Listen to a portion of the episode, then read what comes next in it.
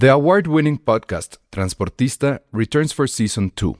This time, we'll meet Beto Coral, who has lived his whole life in pursuit of one thing justice for his father, a police captain. Captain Coral was mysteriously murdered shortly after leading the search block that captured and killed notorious drug lord Pablo Escobar. Listen to Transportista Who Killed Captain Coral? Available on the iHeartRadio app, Apple Podcasts, or wherever you listen to your podcasts.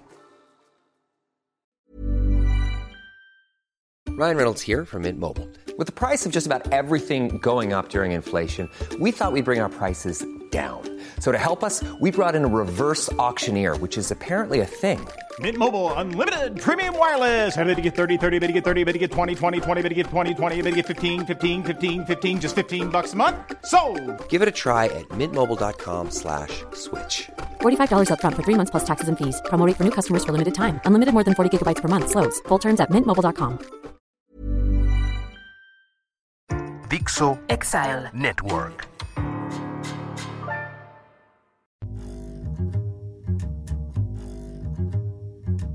Bienvenidos a Filmsteria, el único podcast de cine al cual la arrojarían unos Doctor Simis en peluche si otra vez hiciéramos el podcast en vivo, si otra vez pudiéramos reunirnos, que no entiendo por qué no lo hemos hecho.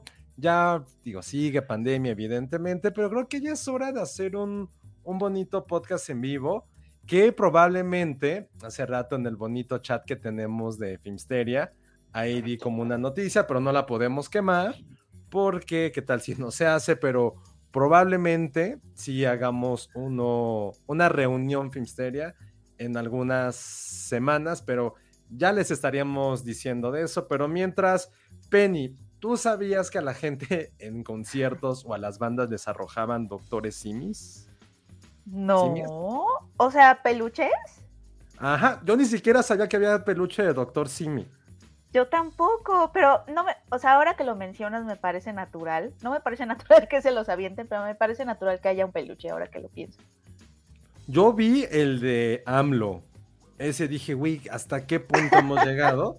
Que yo, por ejemplo, que saben que una, no sé de política, y dos, menos sé de política morenista. De peluches. De peluches tampoco sé. ¿Por qué hay como una caricatura de AMLO como personaje de Mafalda? Eso sí, Sí. no he entendido.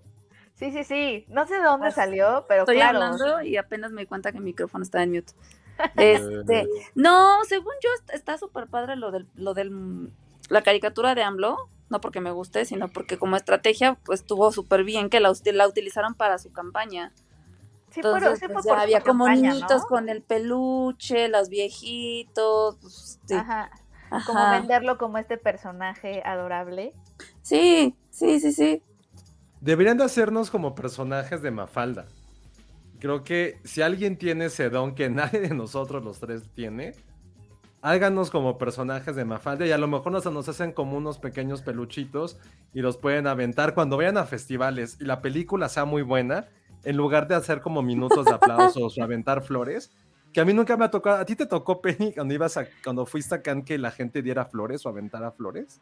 No me tocó que la gente diera flores o aventara flores, no. Está bien de oso, pero bueno, cuando vayamos a un festival raro. y la película les O sea, pueden a la aventar peluchitos. gente. Ah, ya entendí. No, no me tocó ver a nadie que aventara flores, afortunadamente. A mí en Toronto de hace como cuatro años, sí había gente con flores, pero las estaba regalando en la alfombra roja. Y me acuerdo que Scarlett Johansson así de, eh, no, gracias, hizo súper tonti, como que dos güeyes como que los quitó. Pero sí, había visto que la gente aventaba flores también en las, en las películas, pero si nos hicieran peluchito podrían, podrían aventarlo, porque creo que sería un buen detalle. Pero primero que hagan nuestras caricaturas, tipo, tipo Mafalda. Tipo Mafalda. Ay, sí. Sí, estaría padre. Ustedes Es que tienen el don. bonito. Quienes tienen el don, es un don que yo admiro mucho, el don como de dibujar. Cañón. Sí, a mí me encantaría saber mala. dibujar. Ajá, Yo también. Sí, Nos no. dice Sí, Nora no, que hay TikToks donde, la, donde se ve eh, a qué cantantes, a qué bandas les han mandado o nos les han aventado los peluchitos estos de Doctor Simi. ¿Y por qué, pero por qué, por qué empezó? O sea, ¿hay una razón o simplemente son ocurrencias de México? Creo que fueron ocurrencias, Penny. O sea, no hay un, no hay una razón así como de, ah, el doctor Simi significa. O no sé si es porque, no, no, no sé, no, no, no, no, mi cabeza no puede conectar ambas. Yo me siento mal porque me estoy enterando de esta, de esta tendencia apenas por el concierto de Rosalía. Yo ni sabía eso. ¿A Rosalía le aventaron un Simi? Le aventaron simis y no sé qué les hizo, a lo mejor. A todos menos a Ramstein porque les se indignan los metaleros. Los metaleros, ya hemos hablado de ese tema de los metaleros. No, los Uno, metaleros de son que huelen onda. humedad y dos, No que huelen sí humedad. Josué. Sí, huelen humedad. O sea, si Ay, ¿cuándo tuviéramos que has hacer un como... metalero? No les he olido, pero se ven que huelen. O sea, creo Oye, que... Es cierto que, es cierto que hay metaleros indignados por el personaje de Stranger Things. Sí. Creo Sí, que cuando fue lo de Eddie, este, se Ajá. indignaron muchísimo, pero se indignaron no por el hecho, creo que esa vez fue la vez que hablamos de metal, no se indignaron porque, por la, por la serie, sino porque Ajá. mucha gente estaba descubriendo a Metallica por la serie. Y lo que Ujú. estuvo cagado, y creo que lo posteamos en, en Filmsteria, fue que salió, salió Metallica y empezaron a tocar la canción, pero vestidos así como en domingo, pero con playeras de 12 mil dólares y con Ajá. chanclitas de así, de casi de Gucci tocando y ellos así felices haciendo como el remix con eso y los fans todavía se enojaron mucho más, pues porque como mi James Hetfield está ahí vendiéndose el sistema, entonces así de señor, no mames, vaya a cuidar uno a sus nietos y dos recuerden lo que hicieron hace 20 años con Napster, entonces dejen de estar fregando. Sí, sí, de hecho sí, totalmente. Oye, no, Patterson, suelta.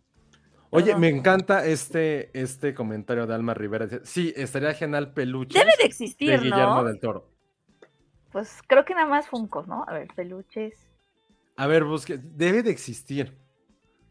A ver. Oye, dice Alex Juárez, O yo sea, tengo la estoy pregunta. encontrando muñequitos que no son peluches en sí, pero es como un... Alguien lo hizo, o sea, como, como que alguien hizo a un Guillermo del Toro así como almohadita. Ay, qué creepy. Eso. Sí. Pero sí, sí debería de tener, o sea, tiene su Funko, yo, eso sí, pero Cuarón no tiene su Funko, ¿verdad? Niñarrito. Ay, ¿quién va a querer el Funko de Cuarón? Ah, no. yo sí quise uno de Cuarón. No, igual y sí. No, no sé. De Cuarón Yo- sí, de Iñárritu. No. Es que, es que como que No tienes sé. que ser un personaje en sí, en ti mismo, misma, ¿no? Para tener tu Funko. Y creo que Cuarón no es, no llega a ser un personaje No, como Guillermo del Toro lo es. no, como que Eso sí. los que tienen Funcos son como, es que no, ellos no huelen a humedad. Los, A ver. los fans de los cómics como a qué huelen. A humedad no, pero los que van a Comic Con como, como a sudorcito. Pueden oler como ese sudorcito, ya sé, huelen a Axe. Yo digo que Los, hueles los fans a. de Marvel huelen a Axe, pero ese Axe como ya que entra, que entra como con el sudorcito, a eso huelen los fans de los cómics. Aquí preguntan que a qué olemos nosotros. ¿Tú cómo nos catalogarías? Nada más viéndonos. No sé. Mm, No, yo no voy a decir. Oye, Ah, Oye, ¿por qué? estoy buscando los Funkos, los directores que tienen Funko y mira, tienen, obviamente está Hitchcock, me encanta que su Funko es en blanco y negro. Está. Guillermo del Toro, está Wow. J.J. Abrams, está Vince Gilligan, está Jason que tenía su- Creo que no es tan popular, no sabía eso. Los hermanos Duffer están en color y están en blanco y negro porque es su, su del revés, del mundo del Ah, revés. su Upside Down está padre. Sí, Upside Down. Está obviamente. ¿Quién más está? Está Taika Waititi, James Wan, James Gunn, Paul Feig, eh, Ah, el de Paul Feig sí lo vi, está bien padre. Kevin Smith, ese lo tiene Iván. Spike Lee, Patty Jenkins, qué bueno. Y Ava DuVernay. Órale. Eva DuVernay super mega sobra ahí. Pues yo creo que les faltaban mujeres y por eso. Debe de haber más, estoy segura que debe de haber más por ahí. No creo porque, o sea, lo único que se me hace, o sea, Spike Lee, yo sí quisiera el de Spike Lee. O sea, creo que de directoras nada más está Ava DuVernay y Patty Jenkins.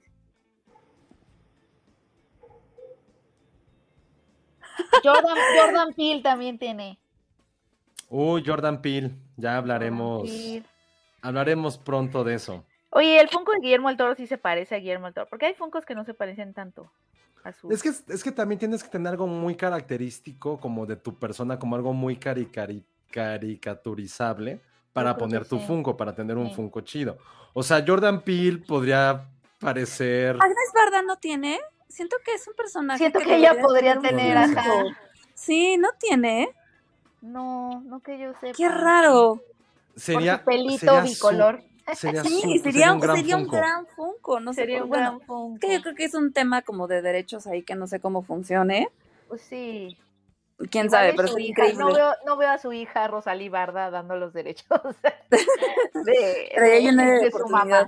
oportunidad. Algún día lo hará, ya que, o sea, porque pues tampoco, bueno, no sé. Iba a decir que no sé, como unos 20 años probablemente sí sería algo muy cabrón. Puede ser. Oigan, ¿están diciendo que yo vuelo a patas? ¿Por qué? No sé, digo, está bien. Pero este me dio risa, Penny. Penny huele a cobija San Marcos. Oye, las cobijas San Marcos son muy buenas. No, me da, ¿A qué huele la cobija. San Marcos? No sé, pero sí me dio Creo que risa. huele a como a tela, mucha tela. Y, o, o Como a pelito. nylon, ¿no? Ajá. Como a calientito. Ah, No. alguien por ahí había dicho que tú olías como a café, Josuenia. Para que todos sepan que no te gusta el café. No puedes oler a café. No, yo no, yo no tomo café, entonces. Lo odia. Uy, este, esta idea está muy buena, Penny. Nos dice Mariela sí los puedes García. hacer. Cool. Funcos de Iván y Penny en su pastel de boda. Estaría increíble. completamente. Estaría increíble. O sea, Fíjate que ya lo había pensado, amiga Mariela. Este, y estaba viendo así Funkos custom made y están un poquito caros. Pero sí lo había Pero el pensado. tuyo, el tuyo sería muy sencillo, Penny. O sea, sería así súper reconocible tener un Funko, un, tu- un Funko tuyo. O sea, con los lentes, el pelito, un Un poncho, poncho. mm, Sí, estaría padre. una, una, un martillo. ¿Por qué un martillo? Pues algo comunista que tuviera Penny ahí. Ah, claro. ah, La, la hoz, la hoz y, la- y el martillo. Es que nada más puede haber una cosa. Entonces dije, no. Sí, La hoz está un poco, porque si no sería como muy violento. sí, Mm, un libro en la otra mano. me gusta. Y También pues estaba ya, pensando poner a Kevin así. Kevin podría un estar en medio de los dos. Sí. Pero me, me gusta ese, ya no tengo idea cuánto vayan a costar, pero. Sí están caros, pero sí, sí lo, sí lo pensé. Ah, ya háganle caso al Luisito. superchat. Ah. Dice, caigan al superchat para los funcos muñecos de pastel. e. De pastel de Penny Van, sí. Estaría súper bonito, la verdad, sí. Sí, estaría súper padre. Sí. A ver, me voy a meter tantito. Eso ya me dio curiosidad ver cuánto cuestan esas costa, cosas, cosas. ¿Y con A quién ver. lo mandas a hacer? Es que hay como gente en Facebook que anuncia eso. O sea, Pues este que- Charlie del Río tiene uno que le hicieron, ¿no? Ajá, ajá. Sí, sí. Pero se lo regalaron, o sea. Ah, Pop Yourself. Ajá. Claro. Sí, creo que es- está bueno. Me, me gusta Ah. lo que, lo que están diciendo. Y todo esto es porque, pues, como saben, el podcast pasado creo que fue nuestro Titanic, pero no en el mal sentido. Sonó muy mal decir el Titanic, porque, como saben, soy un anciano, soy un viejo, y para mí Titanic sigue siendo la película más taquillera de toda la historia. Pero el, el podcast pasado fue el podcast más escuchado en vivo en nuestra historia, porque ya saben qué noticia se dio. Una noticia que vamos a darle descanso para que no se atiborren las, este, todas las buenas nuevas que va a dar Penny. Hay un hashtag que ya sabemos eh, es boda Pennyvan. Pennyvan. ¿No? No, eh, ay, todo mal contigo. ¿Cómo le pusimos? Ivani. Ya no sé, porque había. Ay, Boda por si- Ivani. Boda había, Pivani. había Pivani. Oye, Ah. yo sí quiero aprovechar para agradecer todas Venga. las muestras de cariño que nos llegaron en Twitter. No he podido responderlas todas, pero sí quiero, o sea, sí sentí el cariño y sí sentí el amor. Muchas gracias, amigas y amigos escuchas por todas sus muestras de cariño. De verdad sí las aprecio muchísimo. Es que con el nerviosismo en el podcast pasado y todo así, ya no, o sea, como que ya estos días me he puesto a ver como, como las, los comentarios y se los agradezco de verdad muchísimo. ¿Cuál fue el, tu- comentario que más te gustó, Penny? La neta. Eh, ay, no sé, es que creo que está difícil escoger uno porque de verdad todos estuvieron bien bonitos. Sí, todos están todos eran- lindos. ajá, todos estuvieron bien, bien, bien bonitos. Hubo un comentario que me dio risa que fue que este, eh, Cuando, que, que nos reímos todos, cuando eh, les di la noticia que todos tuvieron las reacciones de cada quien y dijeron, este, eh, cuando le dices a tu familia que te vas a casar, Josué es tu papá, Ale tu Mm. mamá y Elsa es tu amiga, por las reacciones que tuvieron todos, ese, ese me dio risa. Yo, yo sigo muy molesto por eso, porque no, no, porque Elsa ya sabía, entonces no fue, Sí no fue auténtico de todos. sí Sí, no, sabía, no, dale. acababa de decir esa mañana. Bueno, y, y cuando le dijiste qué cara puso. Dijo, ay, muchas felicidades, le voy a decir a Patty, y luego, luego le dijo a Patty, y Patty luego, luego me escribió. No, bueno. Sí. Ahora cuando venga el, el bebé Filmsteria, aplica la que me hizo mi hermana a mí, y que quedé muy molesto de por vida, que me dio un sobre, y yo, ¿qué esto qué? Y en el sobre era el ultrasonido. Ay, qué bonito. ¿Por qué te molestó? No, no, porque fue, o sea, justo me acuerdo que venía llegando del trabajo, estaba toda la familia reunida, y pues yo estaba como con otras cosas, y fue así como, ¿qué, qué, qué, qué pedo con esto? Y pues sí me quedé así, no, no, no me molestó, sino más bien como O que sea, no me Josué, había La forma no te gustó. O, o sea, Sí. históricamente no eres bueno con las sorpresas. Esa- No. de hecho, de hecho, Te no sé cómo, cómo lo. Odio las sorpresas, las odio. Odio al por mayor que alguien me dé o me diga una sorpresa. La odio muchísimo. Creo, pero creo que ese es problema mío. Es problema mío porque O sea, tus reacciones este, siempre son como de, de desconcierto. Sí, sí, sí, como no sé, digo, es como, ¿por qué? ¿Por qué no sabía? ¿Por qué no me avisan? Sí, no, no, no. Sí, soy- sí, pues creo que soy esa pues se te persona. está avisando, Josué. O sea, con las Sí, sorpresas bueno, se te sí. está avisando, es una tontería. Odio los regalos sorpresas, eso sí. No, yo siento que la gente que no le gustan las sorpresas y ese tipo de cosas es porque tienen un trauma de una muy mala experiencia con algo, con Mm. algo que les dieron. ¿Tienes una, un trauma? O sea, porque de niño es increíble la sorpresa, o sea, de- lo desde lo más básico, Santa Claus, tus cumpleaños, el hecho de abrir regalos, o sea, esos eran de verdad sorpresas. Además, además, Josué, como la, o sea, cualquier noticia es una sorpresa. Entonces, ¿cómo Ajá, en realidad cualquier O sea, ¿cómo te, cómo te enteras de las novedades antes de las novedades? O sea, Ajá, es, es como una onda muy ajá, ¿cómo lo logras? O sea, controladora de hay una forma de, hay una forma de que se pueden registrar las novedades en ti sin que sientas que, ajá, que te, que te agarran en curva. No sé, Sí, estoy, pe- no. estoy pensando. O sea, Pero o en sea, serio, ¿alguien te traumó? No, no, no, no. ¿Santa te hizo daño? No, Santa era muy bueno conmigo. ¿Los reyes? Gracias, Santa. No, los reyes también. gracias. Sam. Oye, dice Saúl. ¿Dijeron que te iban a llevar a Disney y te llevaron al dentista? No, dice Saúl Caballero. Acabo de escuchar el capítulo 166 y desde ahí andaban cazando a Penny. No, s- 166 cazando a Penny. habrá Ah, sido como en 2019. Eh, no sé con, si tienes ahí ese dato, Saúl, con quién estábamos cazando a Penny. ¿con quién, me- con quién ¿Cuál fue su reacción? Y queremos ver su cara de sorpresa. Oigan, creo que yo ya sé de qué es. Bueno, pero no sé, no estoy segura por los datos. ¿Cuándo fue el de las últimas veces que fuimos a Dixo? Mm, 2019. Yo sí creo Oh. que recuerdo algo de lo que dice Saúl. ¿O 2020? No, no llegamos a ir en 2020, pero así como enero, febrero. Creo que sí, ¿no? 166 es casi la mitad de este. No sé. Sí, no, no, no voy a ponerme a hacer cuentas porque me iba a dar una embolia. Pero. Pero avísanos, Saúl, con quién estábamos cazando a Penny y a ver qué pasa. Sí, no, las sorpresas están muy mal ya todo. Gracias por estarme dando la razón de que las sorpresas son malas. Pero la de Penny fue muy buena, creo que ya todos estamos muy contentos con eso. Eh, ahorita- y el siguiente paso es a lo mejor en dos semanas ver cómo va el avance, si necesitan algo, si necesitan dinero, si necesitan alguien que les haga postre, alguien que les haga el vestido, ya será como las necesidades de esto. Pero mientras tanto, eh, felicidades, Penny, y pues ya toda la gente siga cayendo con los, con los superchats.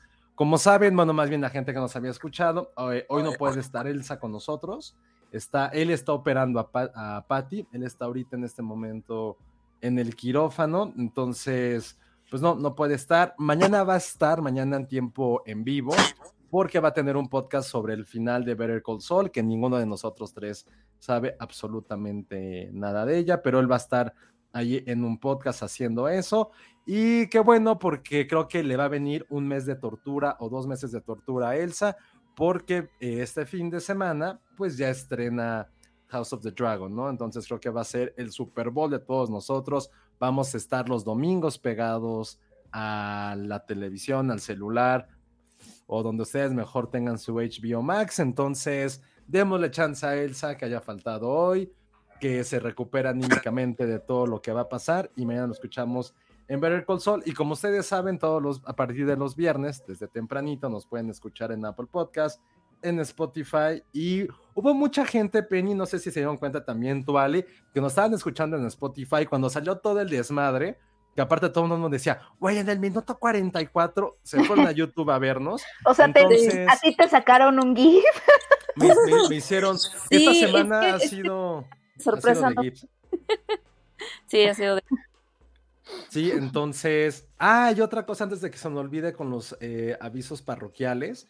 Jueves vamos a tener un Spaces eh, en el cual vamos a estar con otros creadores de contenido para hablar de Nope, que ya la pudimos ver, pero no podemos decir mucho. Y va a estar ahí mañana Elsa, él platicando sobre Nope, que a él sí le gustó muchísimo. Entonces también nos pueden escuchar jueves a las 5 de la tarde por nuestro, nuestra bonita cuenta de Twitter. Entonces, muchas cosas se vienen esta semana y también vamos a empezar a hablar de lo que vimos o de lo que tendrían que hablar. Y creo que vamos a empezar primero con lo más dramático, lo más emotivo, lo más fuerte, que es una película que se llama The Survivor, o cómo le pusieron en español, Ale. Peleando por mi vida. Mm, bonito título, vaya, el título que dio mi tía Coco diciendo esta película, Peleando por mi vida. Pero justo porque que, queremos que vaya la tía Coco, ¿verdad?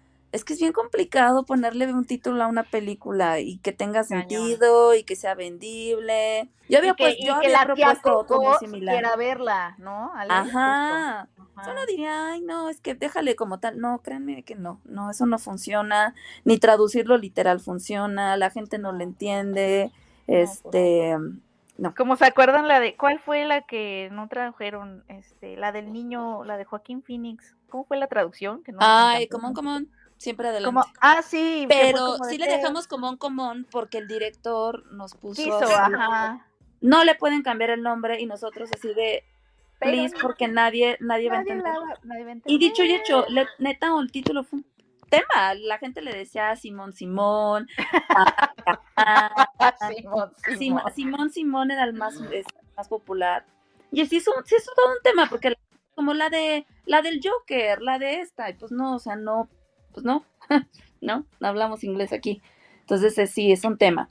Y pues imagínense si traducíamos El sobreviviente, ¿cuántos sobrevivientes no? Películas que se llaman así no hay, pues había que buscarle algo por ahí. Yo sé justo, realmente no recuerdo una película que se llamara El sobreviviente. Sí hay varias, búscalas. No, El y sobre... Ah, ahí entran como muchísimas cosas de... O sea, puedes... es que ahorita no lo tengo muy fresco, pero puedes, por ejemplo, repetir el mismo nombre de una película, pero entonces le tienes que hablar al estudio que tiene ese mismo nombre y decirle, ya dame chance, y creo que después de cierto tiempo ya es libre de usarse, o sea, es todo un tema, la verdad es que es todo un tema esto de las... de ponerle título a las películas. ¿Tú, ¿Tú ya la viste, Penny? Eh, no, no la he podido ver. No, está perfecto. Con el título Peleando por mi vida.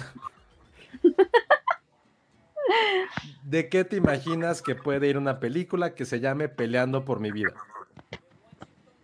Eh, de boxeo. Ah, no, porque ya sabes, porque viste el póster. No, no, no, pero desde que Ale la mencionó, en algún momento ya nos la mencionó y no había visto el póster y sí suena, o sea, suena a, a box. Pues sí, prácticamente voy a decir un poquito de, de qué va, para que no sea Ale que no haga y parezca ahí como un comercial de Diamond Films, porque la trae Diamond Films esta película. Es de qué trata. Estuvo en Toronto esta, esta cinta las, eh, el año pasado, dirigida por Barry Levinson, que mucha gente la- lo ubica, por haber hecho películas blockbusteras en los 90, como Los Locos Adams, que después ya hablaremos de, de ella, y también eh, Men in Black. Entonces se puso serio en esta, en esta cinta y retrata la historia de un boxeador, un boxeador judío polaco que estuvo en Auschwitz y que pues prácticamente sobrevivió todo, todo el holocausto porque lo obligaban a pelear en contra de otros, de otros pues, recluidos judíos. Y después, y eso se ve al inicio de la, de la película, él está como boxeador profesional en Nueva York y su mayor sueño es reunirse con su novia, que fueron separados, evidentemente, cuando llegó la Alemania nazi, invadió Polonia y los mandaron a los campos de concentración. Está basada en una historia real. La película se divide como un poco en dos partes, la narrativa, mejor dicho, que son los flashbacks que va teniendo este, este personaje, este, este Harry boxeador, Harry Huff, que se llama, y eso lo vas, viendo como en blanco y negro, y el resto pues es a color mientras va desarrollando la historia y el trauma a partir de todo lo que le ocurrió en su vida moderna. A mí la verdad eh, me gustó mucho. Yo la quise ver desde el año pasado. Como saben que después con sus geolocalizaciones nunca, nunca la pude la pude checar, pero le tenía muchas, muchas ganas. Y sí fue una película que en pocas palabras sí te deja todo el maldito tiempo, sobre todo la última media hora estás así desgarrándote por todo lo que está ocurriendo, por la forma en que está, está narrando la película. Ben Foster, que es el protagonista, hace, de por sí es un actor súper intenso, creo que nunca le damos como el suficiente mérito al trabajo que él ha hecho. ¿Te acuerdas de esta película? Ah, ahorita les digo cuál, pero que sí hace un... Está, a él lo conocimos mucho también porque estuvo en X-Men, cosa rara, pero se ha hecho como películas bélicas y en esta sí está haciendo como el papel de su vida y, y lo importante no es como pensar así de que, ay, se puso mamado para ser boxeador. La historia, la carga emocional, cómo va contando, cómo va narrando, cómo lo ves con que está sufriendo por querer sobrevivir, tal cual como dice el título en inglés, pero al mismo tiempo tiene estos conflictos emocionales, sentimentales y religiosos, porque pues prácticamente lo ven como un traidor, porque Mm. está aniquilando a su propio pueblo. Hay muchas analogías que hacen en la, en la película, porque tiene como un oficial alemán que es quien lo recluta para ser boxeador, y siempre están hablando acerca de quién es como la raza superior y por qué los judíos son siempre vistos como algo inferior. Entonces, eh, a mí me, me gustó mucho esas partes, muy bien actuada, pero en general la historia de supervivencia, y creo que eso tienen muchísimo las películas de boxeo siempre, ¿no? Que es de los pocos deportes en los cuales, o la narrativa en torno a, a este deporte, siempre es de alguien luchando contra un rival, pero siempre, siempre la historia es que está luchando contra sí mismo.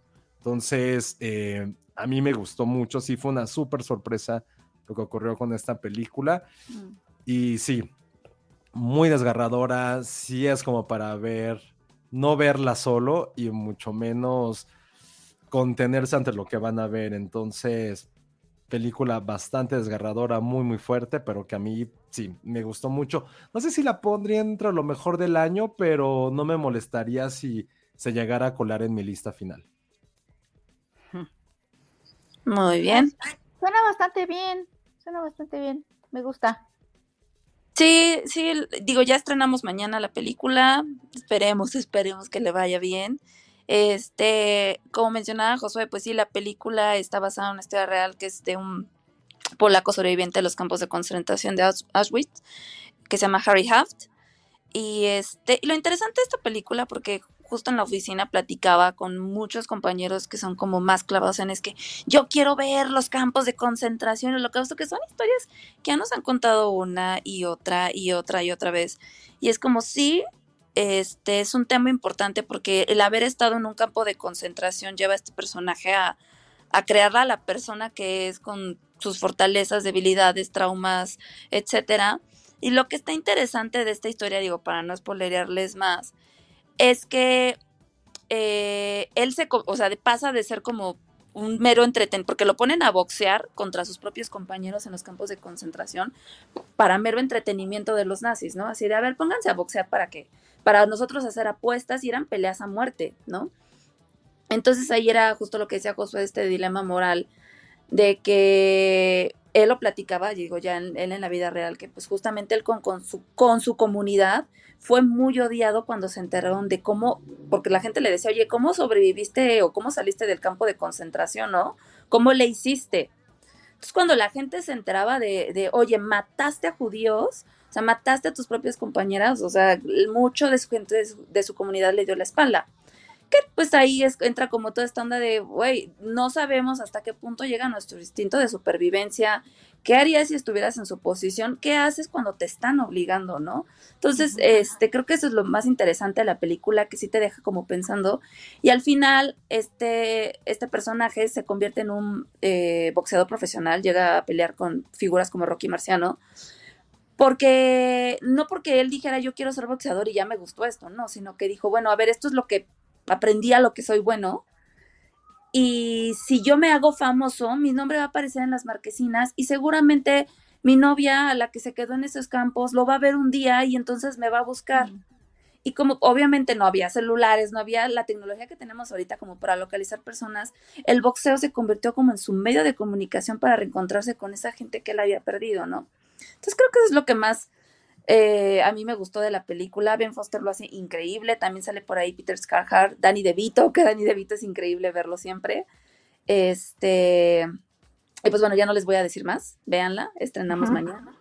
Ojalá nos vaya bien, Dios mediante. Listo. sí, es que ha sido una locura toda esta promoción. Ahorita les voy a enseñar algo que nos acaba de, de regalar el Consejo Mundial de Boxeo, para quien no lo sabe, es como la institución más grande a cargo de Mauricio Suleiman. Quien sabe de deportes, sabe de lo que estoy hablando.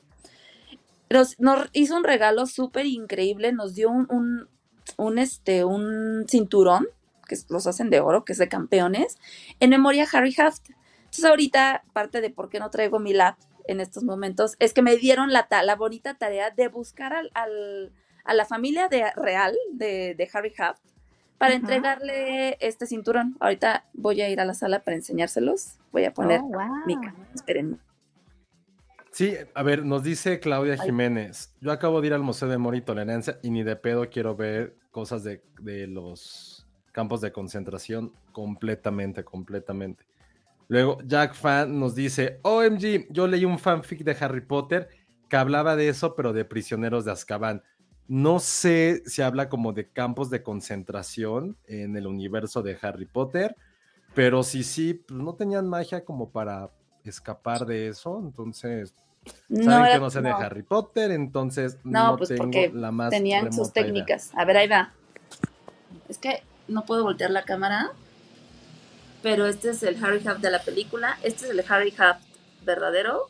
A ver, espérame. Para la gente que nos está escuchando ahorita en este momento, estamos mostrando un cinturón de campeonato real con oro, como si fuera de Mayweather o de Julio César Chávez, en honor a Harry Haft, que está muy, muy, muy cabrón. Ahí está. Entonces, yo le decía a Josué, le digo, güey, ayúdame porque vengo cargando un cinturón bañado en oro en el Uber no. Porque aparte decide, llévatelo, llévatelo para tus compañeros y no sé qué. yo, ah, sí, sí, sí. Entonces, en lo que conseguimos, estamos viendo con la embajada. De hecho, este, no sé quién mencionó lo del Museo de Memoria y Tolerancia.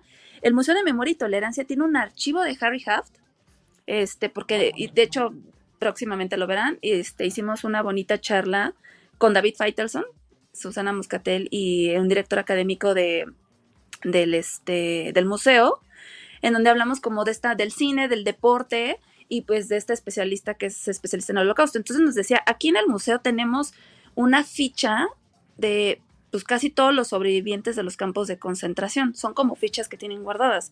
Entonces buscamos Harry Haft y obviamente pues tenemos su, su testimonio de 10 minutos, es lo que está increíble. Y entonces él narra todo lo que vivió, este, o sea, a mí lo que me impresionó cuando empecé a platicar con el doctor del museo es como, me empezó a platicar lo que vio en la ficha y dije, es que es exactamente la película, o sea, la precisión que tiene la película, dije, ahora le digo, no es porque sea mía ni nada, dije, es que sí es interesante y son historias de vida que no conocemos y justo en el museo nos platicaban de cosas que tal eso no es nada, o sea, hay mucha gente que, que, que hizo cosas peores, que, que sobrevivió de formas inimaginables y pues sí, creo que yo sé que no a todo mundo le gusta ver este tipo de cosas, pero algo nos decían, me dice, sí es importante verlas, es importante conocerlas, porque quien, no conoce su historia está condenado a repetirla. Entonces, pues bueno, ahí dense una vuelta por el museo. La verdad es que está bien padre. Yo no lo conocía, está padrísimo. Este, sí tienen un archivo muy padre, creo, más que nada es concientización. Este, y creo que sí son temas que no debemos dejar en el pasado y que no, no se deben olvidar. Pero bueno, pues ahí está el cinturón. Sobreviví como el como de Survivor. Llegué con el sana y salva. Este, y deseenme suerte para que la familia de Harry Haft me conteste y se lo pueda hacer llegar, porque de verdad yo no lo quiero tener conmigo, no, no, sabes la presión, decía, le decía al vicepresidente del consejo, le digo, es que me siento con una responsabilidad enorme teniendo yo esto aquí, no. ¿Por? No, ¿Por qué no. lo tengo yo? Y él así de, no pasa nada, no, no, tú llévatelo, yo así de, Ay, no manches vale. no sé cuánto cuestan esas cosas, creo que son invaluables. Nos decían, no, y es que los cinturones que hacemos para los boxeadores reales, un- este, una vez me dice, hicimos uno de un lingote de oro, un lingote. ¿Tienes idea de lo que pesaba ese cinturón? Así de, no, no, no me diga eso, no quiero cargar con esto, pero bueno. Está bien padre. Este, ahorita que estoy metida en el mundo del boxeo, sí es súper interesante todas las historias de la gente que se dedica a eso, ¿no? Pero bueno. Está padrísimo. Sí, sí, esta película se ha llevado, a- a- creo que ha sido de las anécdotas más divertidas trabajar con esta película. Sí, muchísimo, muchísimo, muchísimo.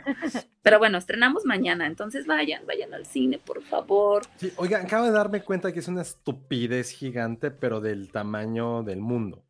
¿Qué? Confundí de director a Barry Levinson con Barry Levinson, con otro que se llama igual. Y este Barry Levinson es el, es el director de Rain Man, de Wag the. Dog, de um, The Boxing. Ah, Y de esta película que, que creo que todos tenemos una película que nos traumó de adolescentes o de niños. Y la mía fue la de Hijos de la Calle. Que salía Ay, la de Hijos de la Calle sí Robert, es una Robert cosa- De Niro, Kevin Bacon. Ajá, ajá. Horrible, entonces a lo mejor por eso lo bloqueé de mi cabeza. Pero esta película, sí, véanla, peleando por mi vida, sobreviviendo por mi vida, como lo hubieran Peleando puesto. por mi vida. No, no, sí no, una- Sí, díganlo, porque luego es un tema de que no lo encuentran en el cine. si no dicen el nombre correcto. No, no está. Peleando no, por mi no vida. hay. Ah, Peleando por mi vida. Sí, esa. Sí, a, a mí me gustó, a mí sí, sí, sí me gustó. Creo que el- sí, los últimos 20 minutos sí estuvo así como a punto de, de llorar. Y sí es una gran, gran Sí, hay escenas muy fuertes, sí, totalmente. Y justo como nos pone Jack Fan, eh, Ben Foster es un súper buen actor y es injusto que no tenga ninguna nominación. Hugo Hernández también se sube a la bandada de, de Ben Foster. A mí sí, sí, creo, la que les decía hace rato era The Messenger, esta película sale con Woody Harrelson, que son de la gente que daba como los mensajes de que había muerto la gente durante guerra. Mm. Eh, Head or High Water, una que se llama 360. Se ha hecho Mm. cosas bastante, bastante chidas, pero siempre es como de esos personajes como segundones que parece que nunca va como, como crecer. Y ahorita con esta película sí nos damos cuenta que sí puede Ay, sí, el necesita eh, más reconocimiento. Claro, en 30 días de noche también sale. Sí, totalmente. Sí, es un Sí, en la oficina yo me enojé porque cuando vimos la película por primera vez, ¡oh! me acuerdo que dijeron así de, es que no sale nadie conocido. Y yo, ¿qué? ¿Qué? Oh, no mames, ¿cómo no? Está Ben Foster ahí. Danny DeVito, no, o sea, es Danny DeVito, no manches, ¿no? Me sentí un poco vieja, porque sí hay gente más joven que yo en la oficina. Pero dije, no, o sea, no, ¿cómo que no hay nadie conocido? Peter Scarhart, o sea, no, no, no, no, no. Pero bueno, yo creo que sí, este, creo que este es el camino para que Ben Foster vaya abriéndose ahí una brecha para que lo reconozcan más. Y pues quién sabe, las nominaciones todavía ni son. Vamos a ver qué pasa. No, y aparte sale también mi esposa imaginaria. Una, una de tantas. una de tantas, pero ya sí está como en el top 3, que, es Vicky Cripps, que igual la ubican por Phantom Thread, Phantom Thread. por Mm. Old y por Bergman Island. Ah, Bergman, dale. Ajá. Uf, sí, ella la, la. Entonces, muy buen cast, eh, muy buena película. Vean este fin de semana, porque sí, ahorita los estrenos están un poquito, ¿cómo decirlo? Está un poco débil ahorita la cartelera. Y sí, la mejor opción ahorita es Peleando por mi vida. No, bueno, dice Jack, es que si no es Bad Bunny nadie reconocido, pues sí. La neta, así estamos. Y ya cayó el primer super chat, Penny. Para ti, Mariela García. ¡Eh! Muchas gracias, Mariela. Super chat para los Eh. Funcos, los queremos. Te queremos más a ti por habernos dado este bonito super chat. Muchas sí. Gracias. Mariela. Cooperen para la boda, cooperen para el mundial. Oigan, y a- hablando de esto, Ay, ¿cómo vas? ¿Cómo vas? O sea, vas por llevo un día, llevo dos días que no he podido meter, pero muchas gracias a todos los que me han mandado las tapitas de Coca-Cola. Síganlo haciendo. Recuerden, cocas que tomen, hay una tapita dorada. Mándenme foto de ellas y les estaré agradecido de por vida, porque creo que ya es de las muy poquitas promos que quedan. Igual nos man- me mandaron, ay, perdón, no tengo mi celular. Me mandaron ya un ticket también de, de gasolineras, porque hay una gasolinera, la GX500, algo así, que con Ah, más de sé 15 cuál. litros ya puedes participar al mundial. Ay, neta, qué increíble es la gente. Sí, Ay, muchas gracias, de verdad. Lindos. Ojalá lo logre Josué. Ojalá que un Ojalá lo hombre muy feliz. ¿Cómo- ¿Cuándo Sí. sabes? O sea, ¿cuál es? ¿Cuándo te avisan que cómo funciona? Como de, o sea, creo que el límite es anunciar a principios de octubre todos, todos, todos, todos, todos. Ah, porque el próximo año es cuando es el mundial. O no, ya es en no, noviembre. No, ya es este Ya- año, en noviembre. ya es en noviembre el mundial, pero que no siempre era en verano. Sí, pero este es el peor mundial de todos, Penny. no Porque, porque, porque la sede y la teocracia. La ¿no? sede, la te- sí, sí, sí, las tranzas, la misoginia. Sí, bueno, porque el verano en Medio Oriente están como a 50 grados No y no podía ir la gente, entonces. Claro. Que también los pañales Hoggy están dando un viaje. Igual, los que tengan hijos y les guste tomar refresco y tengan coche van a ser mis mejores amigos. Si me llego a ganar el viaje, ya veremos qué rifamos, qué hacemos. Casi les puedo. No, no, a Patterson no les puedo dar. no. Pero lo que quieran, se los. Les doy aquí algún criterion, lo que ustedes quieran, si eso, si eso llegara a pasar. Ay, gracias, Nora, pero no, McDonald's ya cerró su, su, su, su promoción. Ay, ¿por qué? Pero ahí está Uh, la boda de Penny, mi viaje al mundial. Todos tenemos sueños. Ay, voy a pensar qué pido yo. Sueños, ajá, piensa en un sueño, Ale. Tú pide Sí, que ay. vayan a ver peleando por mi vida. Chale, me- ya me convertí en esos realities en donde te vas a casar y, y te Ay, Penny, para sí. ganar la boda. Sí, sí, sí.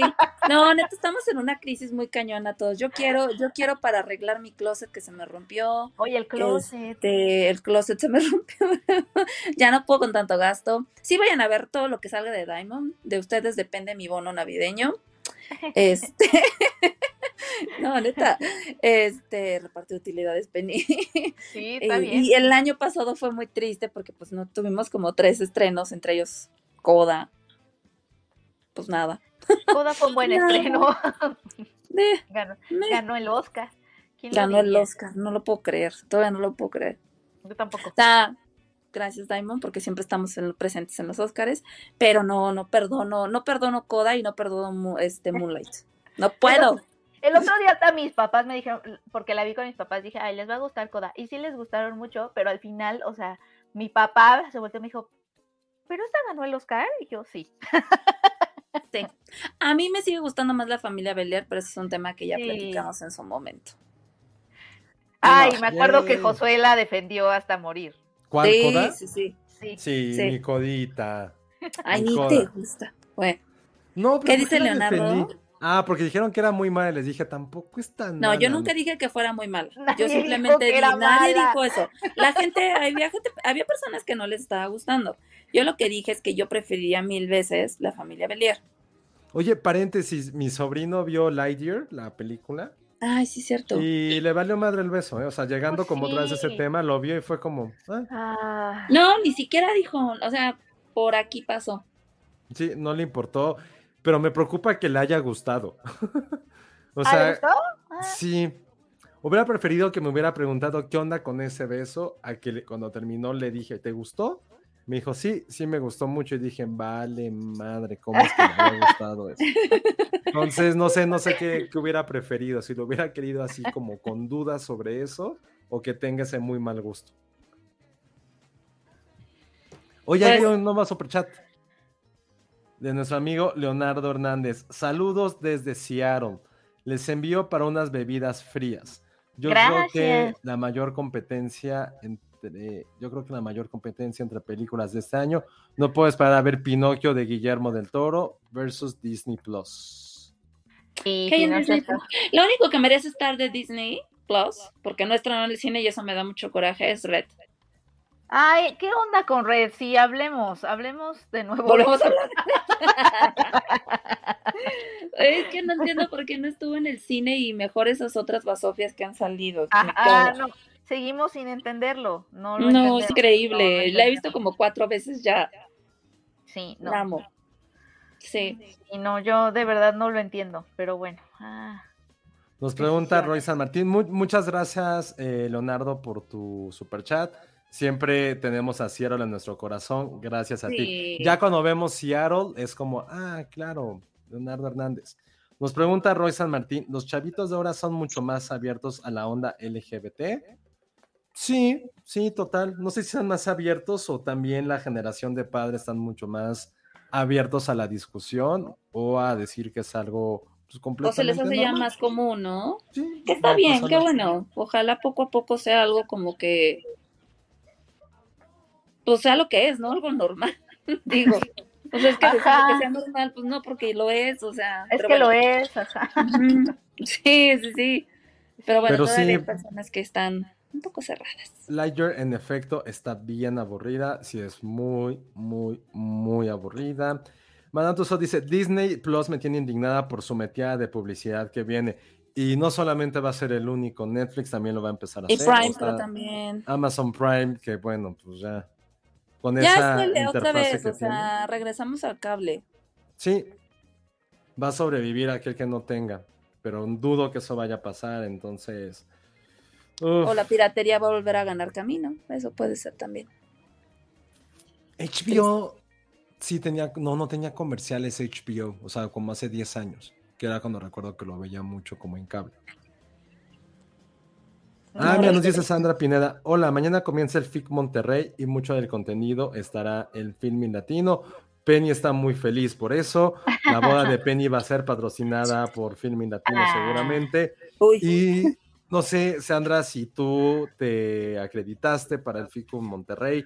Si sí, avísanos para ver qué, qué vas a ver por allá. Dinos que está bueno, qué, qué películas se ven interesantes. Porque en efecto, ya van a empezar todas, eh, toda la temporada de premios, o sea, de premios de segundo semestre del año. Este, ya estaremos nosotros en Morelia, en Los Cabos. Esta vez a Toronto no vamos a poder ir, pero de las demás, pues ahí, ahí estaremos.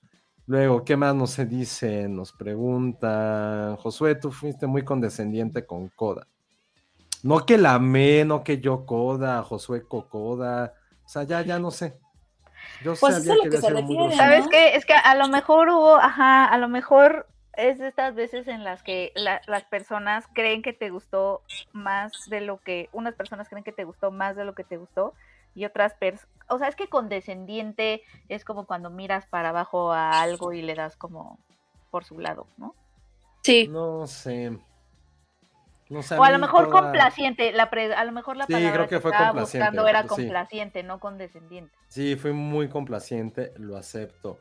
Que si no compramos boletos para el partido del NFL en México, no, pero esta pregunta nos va a llevar a nuestra, a nuestro siguiente tema, otro estreno que creo que nadie daba absolutamente un peso por esta, por esta serie, porque la película que le dio origen es una cosa maravillosa, una de esas películas catalogadas como clásicos del Canal 5 que no sabemos probablemente los diálogos, que le hemos visto quizá más de 100 veces y que sí es un, muy, es un clásico muy, muy noventero.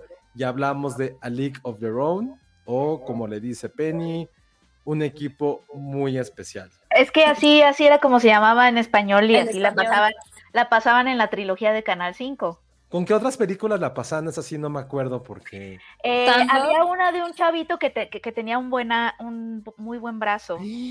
Con ¿No el novato de del esa? año, Ajá, ¿cómo te atreves a no saber qué película es esa, Penny? No, no, no. el no, novato no. del año, sí. Es como decir, ah, pues era una mujer esta que escribía y era una monja, ¿no? ¿Cómo se llamaba? A- a- así me sentí de ofendido al no saber que se llamaba. Ay, no, bueno. Pero en inglés, ¿cómo se llama? Ay, Y ve, te la sabes Rookie en español porque, porque, de nuevo. Y me acuerdo que cuando vi la de. mm, Primero me choqueó muchísimo que saliera Madonna de chiquita, o sea, como que no, porque era la primera vez o de las primeras veces, o sea, yo identificaba a Madonna como esta gran cantante pop star, la reina del pop, etcétera, y de pronto verla en una película como que en mi cabeza de pequeña no entendía por qué había ese salto, ¿sabes? Como de cómo también actúa, Es- o sea, como también está en películas, o sea, como que no, va a cantar, o sea, como que yo no, mi cabecita joven, joven e infantil no entendía esos crossovers de si eres cantante, porque estás en una película y viceversa. Y, a- y además era como ver a Tom Hanks y a Madonna en el mismo lugar, era como, ¿qué está pasando? Entonces me acuerdo que eso fue lo primero que me choqueó. Y lo segundo que me choqueó de la película era eh, esta parte que también recuperan en la serie de que, pues obviamente las, las, o sea, escogen a estas mujeres, o sea, para nuestros podescuchas jóvenes que no saben de qué se trata, se supone que durante la Segunda Guerra Mundial, pues muchos hombres se van, ¿no? A luchar al frente, etcétera. Y pues entonces empieza, o sea, faltan jugadores de béisbol, entonces a alguien de la liga de béisbol de Estados Unidos se le ocurre que pues entonces hagamos equipos de mujeres, ¿no? Y, al- y pues entonces es como de, como de, no, pero ¿quién va a ir a verlas? O sea, es de nuevo, de nuevo esta onda que sigue siendo muy real de, de cómo las mujeres también juegan. Sí. Entonces hacen este, este equipo, pero pues quieren que sean jugadoras, pero que al mismo tiempo pues se alineen con los estándares, pues obviamente súper sexistas de belleza y de lo que una mujer debe ser, ¿no? En esa época. Entonces les ponen estos, estos uniformes de faldita, ya sabes, y ellas tienen que, pues se tienen que aventar al piso, ya sabes, acaban todas quemadas de las Horrible. piernas, y además las, le- las pasan como por un este makeover, les hacen un makeover y, les enseñan cómo a sonreír, o sea, como que tienen que ser damitas y al mismo tiempo tienen que ser jugadoras de béisbol Sí, pero ellas obviamente les gusta jugar, ¿no? Entonces como que, que eh, les toca este coach, que es Tom Hanks, y como es Tom Hanks, pues sabes que va a ser un coach adorable, o sea, al principio como que él se siente, pues se siente venido a, bueno, es, es, es un jugador venido a menos, pero se Sí, siente mucho era- más menospreciado, ¿no? Ajá. Porque le, lo ponen a coachar a mujeres, entonces él está así como de, "Ah, me vale. Y obviamente toda la película se trata de la redención del coach, que obviamente, que hicieron algo así ahorita en serie, en fútbol femenil, en HBO Max, la de las, las Bravas, Los Bravas, con, ¿cómo se llama este chavo? con Mauricio Ockman. Mauricio Ockman, que es como el galán de, del cine mexicano ahorita. Este, y es lo, es, es eso, o sea, es igual, pero, pero lo pasaron en esa serie a, a fútbol. Y entonces ahorita, eh, Abby Jacobson, que es la que, eh, pues, la, o sea, la creadora de Broad City, eh, ella es la que está eh, protagonizando esta serie y está escribiéndola también. Y ella, ella es como que pues, la protagonista, esta mujer que está casada y que, y que pues le gusta jugar y entonces va a hacer la prueba y se queda, pero justo cuando su esposo va a regresar de la guerra, entonces ella está como confundida de, pues un poco se espera que tú estés esperando a tu esposo en tu casa, ¿no? Sobre todo si viene de la guerra, de arriesgar su vida y como que ella siente un poco esta culpa de, pero yo quiero jugar, entonces se va, se va a este equipo, que es el personaje de, ¿cómo se llamaba esta actriz? De Gina Davis. De Gina Davis, eh, pero en la serie como que le dan más matices y eso me, me latió. Sí, esta, a mí la serie, yo la, yo evidentemente fue una de mis películas favoritas de niño también.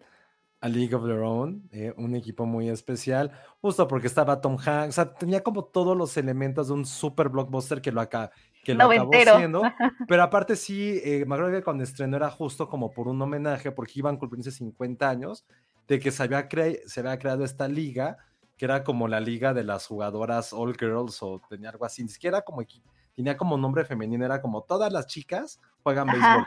Ajá, Y estaba padre porque evidentemente, pues sí, está basada en, en la Segunda Guerra Mundial. Que qué raro, ¿no? Te- ya hablamos hace rato desde Peleando por mi vida, que era ubicada también en algo de deportes en la Segunda Guerra Mundial. Esta también, pero de dos cosas completamente distintas. Y sí, era una película súper clásica noventera. Estaba Gina Davis, Rosie O'Donnell, que aparte, quien no conozca a Rosie O'Donnell, creo que fue, o a lo mejor lo ubican porque era Betty de los Picapiedra, en probablemente el casting más absurdo y estúpido de la historia. Sí, era Betty, y me acuerdo, me acuerdo, y tengo esta escena de ella como Betty, Betty Mármol, este, que- se enoja con sus vecinos de los Picapiedra, y esa es la escena con la que se me quedó para siempre Rocío cuando Se enoja y se va toda digna. esas generaciones conocen a los picapiedras, ¿será? Esa es Igual, buena pregunta. Porque sabes que yo Igual me acuerdo no. que cuando era niña todavía salían en la tele y yo llegaba Sí. a ver las caricaturas, me Sí. gustaban mucho. La película no la vi en el cine, o sea, ya la vi en la tele, pero era como, ah, no, mm". pero sí conocerán los niños los picapiedras porque yo, que yo sepa, no sé si siga saliendo en algún lado, la verdad. Oigan, todos los que tienen hijos o sobrinos chiquitos, esa es buena pregunta. No creo que sepan quiénes son los Picapiedra y mucho menos creo que sepan quiénes son los supersónicos. No, o sea, mi sobrino no, No. te habla de los supersónicos, te, te habla de Teen Titans, te habla de un personaje que se llama Ramiro. Ah, los estos en pijamas, PJs, no sé qué. ¿Bananas en pijamas? No, no, son unos ¿Cuál? niños que luchan en la noche, pero tienen pijamas de animalitos. y el, Ah, sé el cuál es. villano se llama Ramiro. Este ve Spidey, este, y mi, y, y mi sobrina ahorita anda con algo que se llama vampirina. ¿Vampirina? Me suena esa. A ver, no espera. tengo idea de quién sea vampirina. Espera, Dice espera. nuestra querida Jimena Lipman, mis alumnos tienen 10 años y se ubican a los, cu- a los Picapiedra, pero, la, caricatura. Mira, ellos todavía. Es que a lo mejor también porque no la ves tan chiquito. O sea, mis sobrinos ya acaban de cumplir seis. Los Picapiedra ya lo empiezas a ver como a los nueve, diez, once, ¿no? Dice que todavía la pasan en el canal Sí. 7. Órale. Sí, que sí la están pasando, entonces. Ah, órale. Cool. Todavía hay Pero yo- caricaturas en Canal 7. Yo era más fan de los bebés Picapiedra. ¿Cómo se llamaba? Picapiedras niños, Picapiedras bebés. Ah, sí, también la Ah, llegué a ver. Yo era sí, muy fan de esa, porque aparte salía ahí el Capitán Cavernícola. Sí. ¡Capitán Cavernícola! Era súper chido el Capitán Cavernícola. Pero solo pasaban Madres, qué este, en, este, con los bebés Picapiedra o niños Picapiedra. No, sí llegaba a salir en los normales. El, ca- el Capitán Cavernícola, no me Capitán acuerdo. Cavernícola e hijos, sí. Según yo, sí. Sí, sí. Porque el Capitán Cavernícola era bebé en los bebés de los Picapiedra, ¿no? No, porque tenía un hijo, ¿cómo va a ser bebé? Ay, Ah. no sé. Bueno, Nos dice quién sabe. Alma Rivera, hay una serie que se llama Cry Babies Magic Tears y es horrorosa. Es Me tocó verla con la hija de un amigo. No tengo la más remota Bright idea Babies Magic Tears. O sea, el nombre está terrible. Terrible. Está ¿Qué, feo. ¿Qué es eso? ¿Tú lo conoces, Penny? No, ese sí no lo conozco para nada. Dice Monse, cuando empecé a dar clases en la uni en 2010 no ubicaban Friends, pero 2020 son hiperfans. Estás destrozando a una generación, Monse. Creo que es tu obligación hacer que no vean Friends. Ay, ya. Que se den cuenta de la basofia que es. Dios. Creo que esa es tu responsabilidad como psicóloga de saber cómo está dañando la mente de pequeños centennials ver esa mierda de serie. Entonces, es tu responsabilidad, por favor. Ajá. No me había. Dice de esta serie, lloran y las lágrimas les dan poder. Ay, no, porque, bueno, o sea, Pero ¿por qué? Ah, ok. ¿Por qué? No es que Cry Baby pero- Super Tears, dijo. Ajá. Ah, o sea, lo, te da. Ah, ya, ok. Entonces te da como poder llorar. Conozco mucha gente que sería un superhéroe.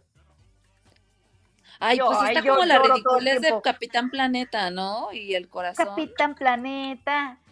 los planetarios. Planetarios. Creo que eso sí ya te fuiste de Tierra, agua, aire, fuego, corazón. No, corazón. Cállate, como lárgate latino, de aquí, corazón. ¿Eh? Sí, que tenías un latino, ¿no? bonito. Es como, güey, es el peor poder. Ay, Ay, sí, porque además es el corazón. No mames. Nadie quería el corazón. Ah. Algo así se me hace esta cosa de las lágrimas. ¿Qué onda? La voy a buscar porque sí suena interesante por qué lloran y por qué les dan superpoderes. Pero volviendo al punto, que era la serie de un equipo muy especial. Ya dijimos de qué va. Si no la han visto, no sé en qué plataforma eh, esté la serie, la película, perdón. está en Amazon. Ah, la, está en película, Prime. quién sabe. No, la Ah, película, la película. la película no, idea. sé en qué plataforma esté, Habrá pero que véanla.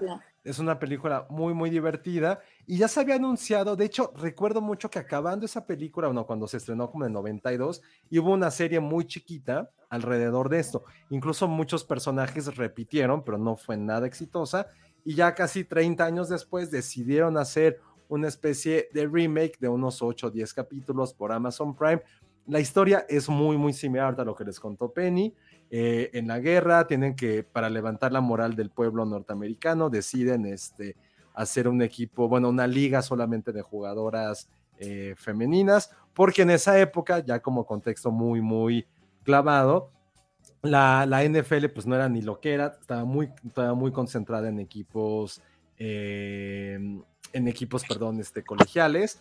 La NBA no existía como tal. Y otra cosa que ya eso es como de mi ñoñez deportiva, o sea, hay que recordar que todavía fue a, partir de los 50 que hubo esta expansión de equipos que jugaban en la costa este y se fueron a California, porque ya podías viajar en avión, pero todavía en los 40 no era como tan, tan fácil. Entonces estaban muy concentrados los deportes todavía a una zona de Estados Unidos. Por eso es que no, los demás deportes no eran tan populares. ¿Y de qué va la serie? Prácticamente eso se concentra en un puñado de personajes.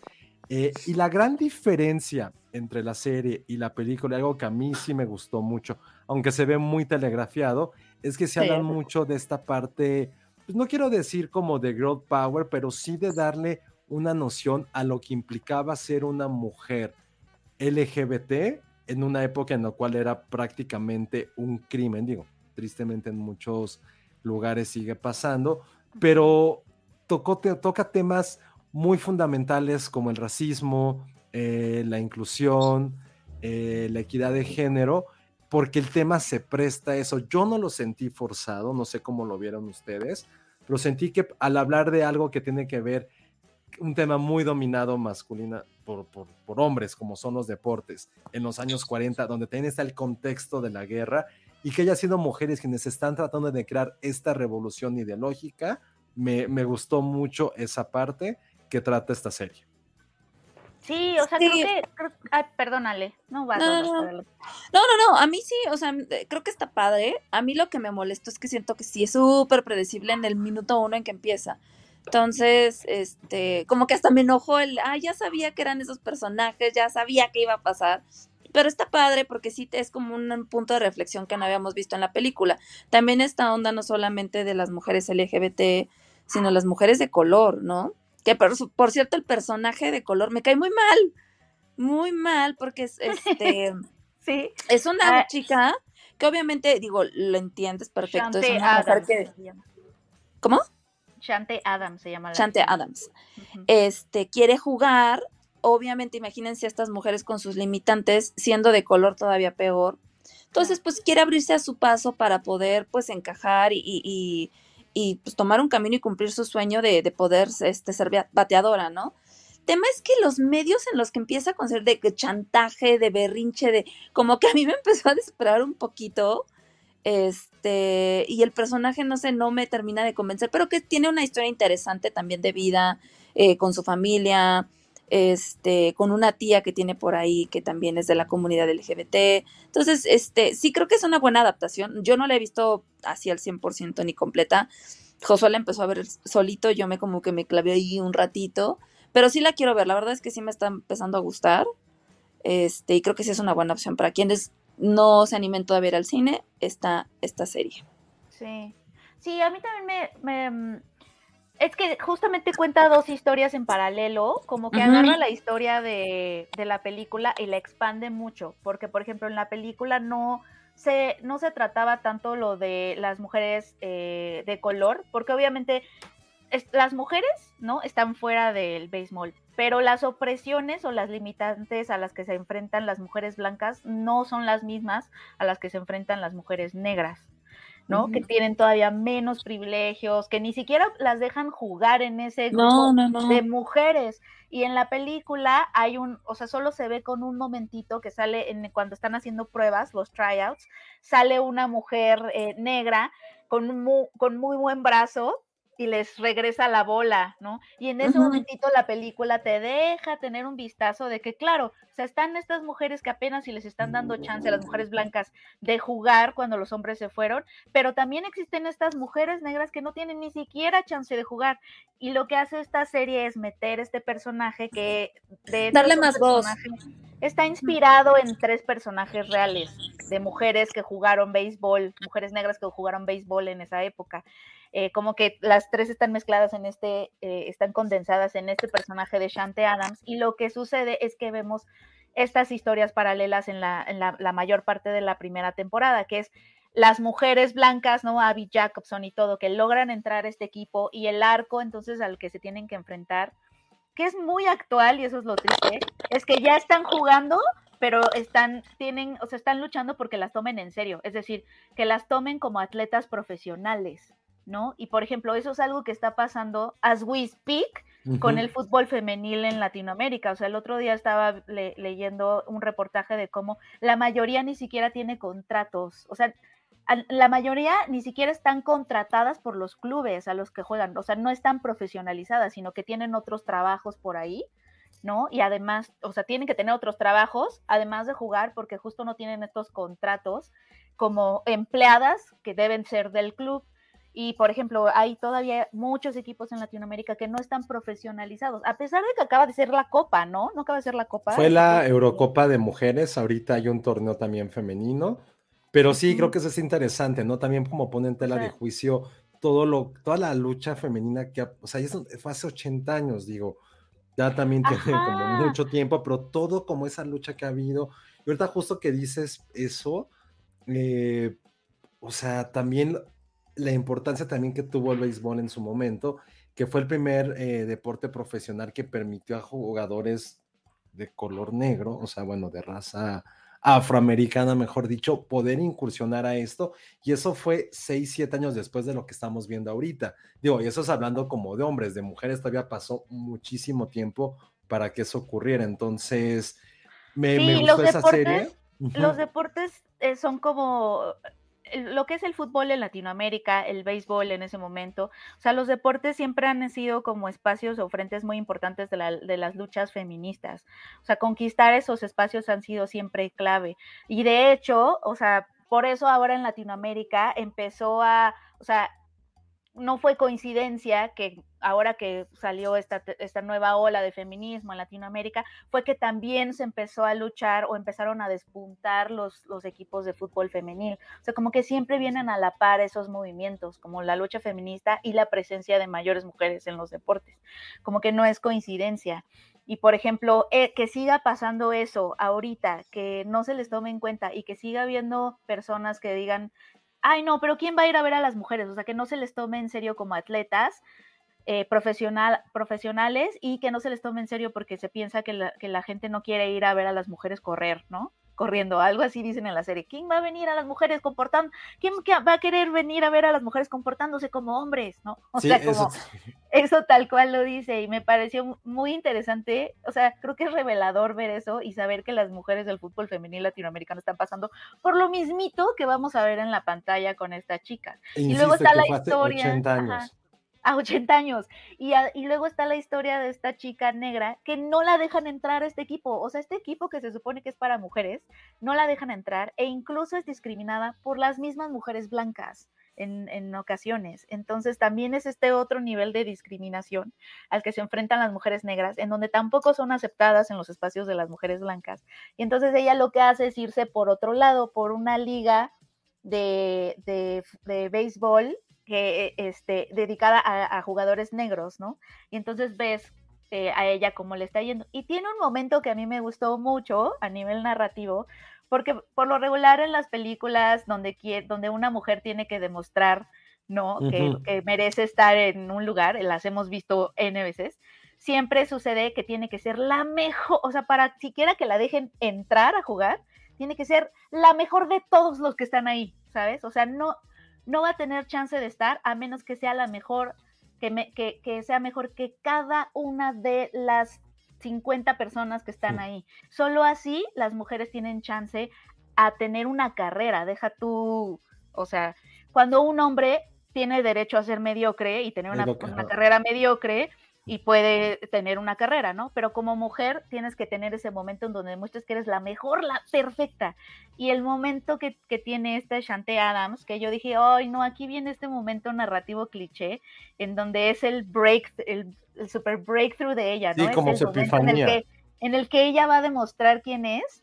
Y dije, no, otra vez vamos a caer en este momento en donde la mujer demuestra que es la mejor de todas, ¿no? Y y como que está muy, muy cansado eso y se va por otro lado ese momento y a mí me gustó mucho. Porque justo, como mujer no, no, tendrías por qué tener que ser perfecta para tener un lugar, ¿no? O, sea, porque ella es buena en lo que hace, nada más que ser humano, o sea, no manches. Sí, y eso está e, cool. E, esa, esa parte me, me, gustó mucho. También esta chica, bueno, la segunda historia que va por, esta, por este personaje afroamericano, no sé hasta qué capítulo, me falta un capítulo para acabarlo, pero de repente pasa algo en su familia, hay un personaje, por llamarlo así, de su familia, que es muy relevante para esta lucha LGBT.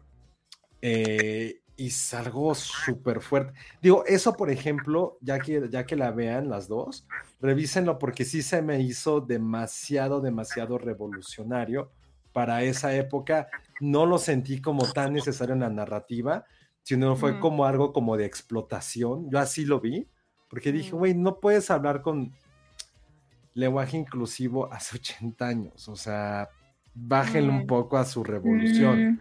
No es necesario tener como como esta figura que vean cómo soy tan revolucionario también para que este personaje tenga como tenga que seguir su curso, un curso natural que ya estaba llevando. Entonces eso fue algo que no me gustó de la serie, a un nivel deportivo, a un nivel como, como en ese sentido. No hay escenas tampoco memorables. Me gusta que pasa mucho a segundo término la parte, esa narrativa sobre el deporte, sobre el equipo. Es necesario porque es como se conjunta todo, pero sí está como, está muy de largo porque lo importante es conocer la historia de estos personajes femeninos. Y creo que es algo que hacía falta. Evidentemente en Estados Unidos hay gente que ya odió la serie, que ya están diciendo que, porque está en la, está en la agenda LGBT. Como ah. decían lo del beso de Liger que hablamos hace rato, ahora resulta que también, sí, ahora resulta que esta serie también va a querer convertir a todas las niñas que quieren jugar béisbol en lesbianas automáticas. En lesbianas. Tocas el, así tocas el bat y ya no te gusta nada duro. Sí, sí, sí. es lo último duro que vas a tocar en tu vida, ese bat. Así está, no, digo, no lo dicen así, pero estaría cagado. Pero sí, están así ya vueltos locos porque cómo son puras lesbianas, ya la quieren banear en diferentes estados, ya saben, esos estados súper sureños que es como de, güey, qué hueva. Chale, bueno. ok. Ah, bueno, y otra cosa interesante es el coach, ¿no? Que es Nick Offerman. Nunca lo había visto en un, en un rol tan desagradable, porque aquí eso es lo que cambia. Obviamente, cuando tienes a Tom Hanks, sabes que va a ser adorablísimo el arco que tiene ese personaje, o sea, es la redención del coach, pero aquí no, o sea, aquí el coach, este, no, o sea, no sucede lo mismo con él, es un personaje completamente diferente, y eso le quita, o sea, le quitaron un poco de, le quitaron el protagonismo que tenía en, las, en la película, este, que él estaba un poco al centro de todo lo que sucedía, aquí lo hacen a un lado para que justamente la historia sea de ellas y como ellas se lideran a sí mismas, ¿no? ¿Sabes lo que, lo que sí noté mucho? Que sí sigue existiendo y lo platicamos cuando vimos la del tren este. Ah, no, ya se me fue el nombre del tren, de cómo si hay como Star Power. O sea, en, en esta serie no hay ninguna superestrella que en la película sí había y que si los veías en la pantalla era como, güey, se robaban cada escena, o sea, cuando están Gina Davis y Tom Hanks es como, güey, qué pedo ver estos dos güeyes, o cuando está Madonna está muy cagado.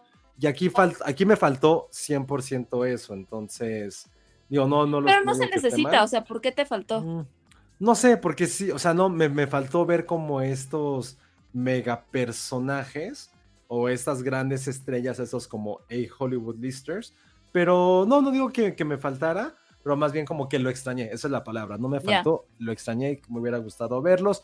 Nos están preguntando dónde pueden ver un equipo muy especial a League of Their Own, la serie. Está por Amazon Prime, eh, subieron todos los capítulos.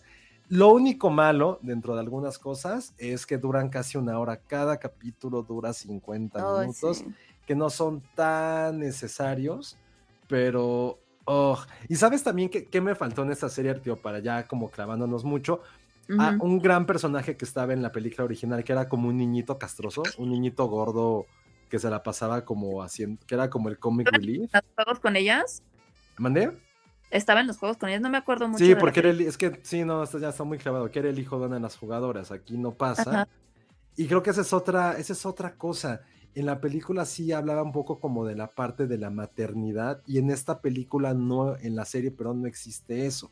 No, no se va como De hecho, son muchas de nunca. estas mujeres son mujeres casadas y nunca, justo lo que dices, nunca vemos más allá de su, digo lo que he visto, ¿eh? porque no la he, ya aclaré que no la he terminado de ver y que he visto pedazos, pero nunca he visto que se claven como que en sus historias como personales, no sabemos No, Ale, sí, me hacen mucho. Sí, ya ¿Sí? mejor, ya, Ah. sí, sí, no, no, Ah, no. ok, ok, es que no, Sí, a he visto. no, no, es que como en Titanic, oh, pues es que es que no ves lo que pasa ahí con los músicos, no, pues sí, sí, Pues sí. no la he visto, lo que he visto no he sentido que se haya clavado en esa parte, entonces como que siento que, bueno, me falta un poco a mí eso. Sí, sí lo hacen, sí lo hacen mucho. Sí, vas conociendo cada personaje, de dónde viene, cuál es su historia de vida, sí lo van presentando ya a partir del segundo capítulo, se puede notar eso mucho, pero entonces véanla, está en Amazon Prime, nos dice Hugo Hernández que la película está en Prime Video USA, aquí en México no sé, bueno, en América Latina no sé dónde la, la puedan ver, alguien nos dijo que estaba en Claro Video, que ahora Claro Video probablemente sea como el caballo negro de muchas cosas, pero pero véanla, vean la serie, es algo completamente diferente a lo que a lo que habíamos visto conforme en este tipo de películas. Entonces, véanla. También en los comentarios nos están diciendo de The Rehearsal en HBO Max. Pues sí, sí es este, es una cosa increíble. Ya no me acuerdo en qué capítulo lo hablamos, seguramente Cintia que fue el día hace del como tres, cuatro capítulos que hablamos de ella. Ujú. Entonces, Cintia, a lo mejor, ya después de que esté terminando de festejar el día del veterinario, que no sé qué tomen los veterinarios, no sé cuál sea como su trago de elección, seguro están ahorita festejando, pero igual eh, Cintia nos puede decir en qué capítulo hablamos de The Rehearsal de HBO Max. Sí, para mí, lo sigo insistiendo, mi serie favorita de lo que va en 2022. Muy bien. Y pues ya llevamos hora y media casi y no hemos hablado de lo más importante, de lo cual nos han estado preguntando en los comentarios. Y es que hoy, hoy hace 15 años, se estrenó probablemente la última gran película de comedia adolescente que La se llama, probablemente sea la última gran película de comedia adolescente. O sea, perdón, pero Booksmart no existiría sin Superbad. Sí, totalmente de acuerdo. Entonces, sí, 15 años de, de esta película y vamos ahorita a platicar sobre ella. Ahorita Penny, Penny se nos fue. Penny es como nuestra McLovin. Elsa sería como los policías. ¿Tú con qué personaje te identificas más, Ale?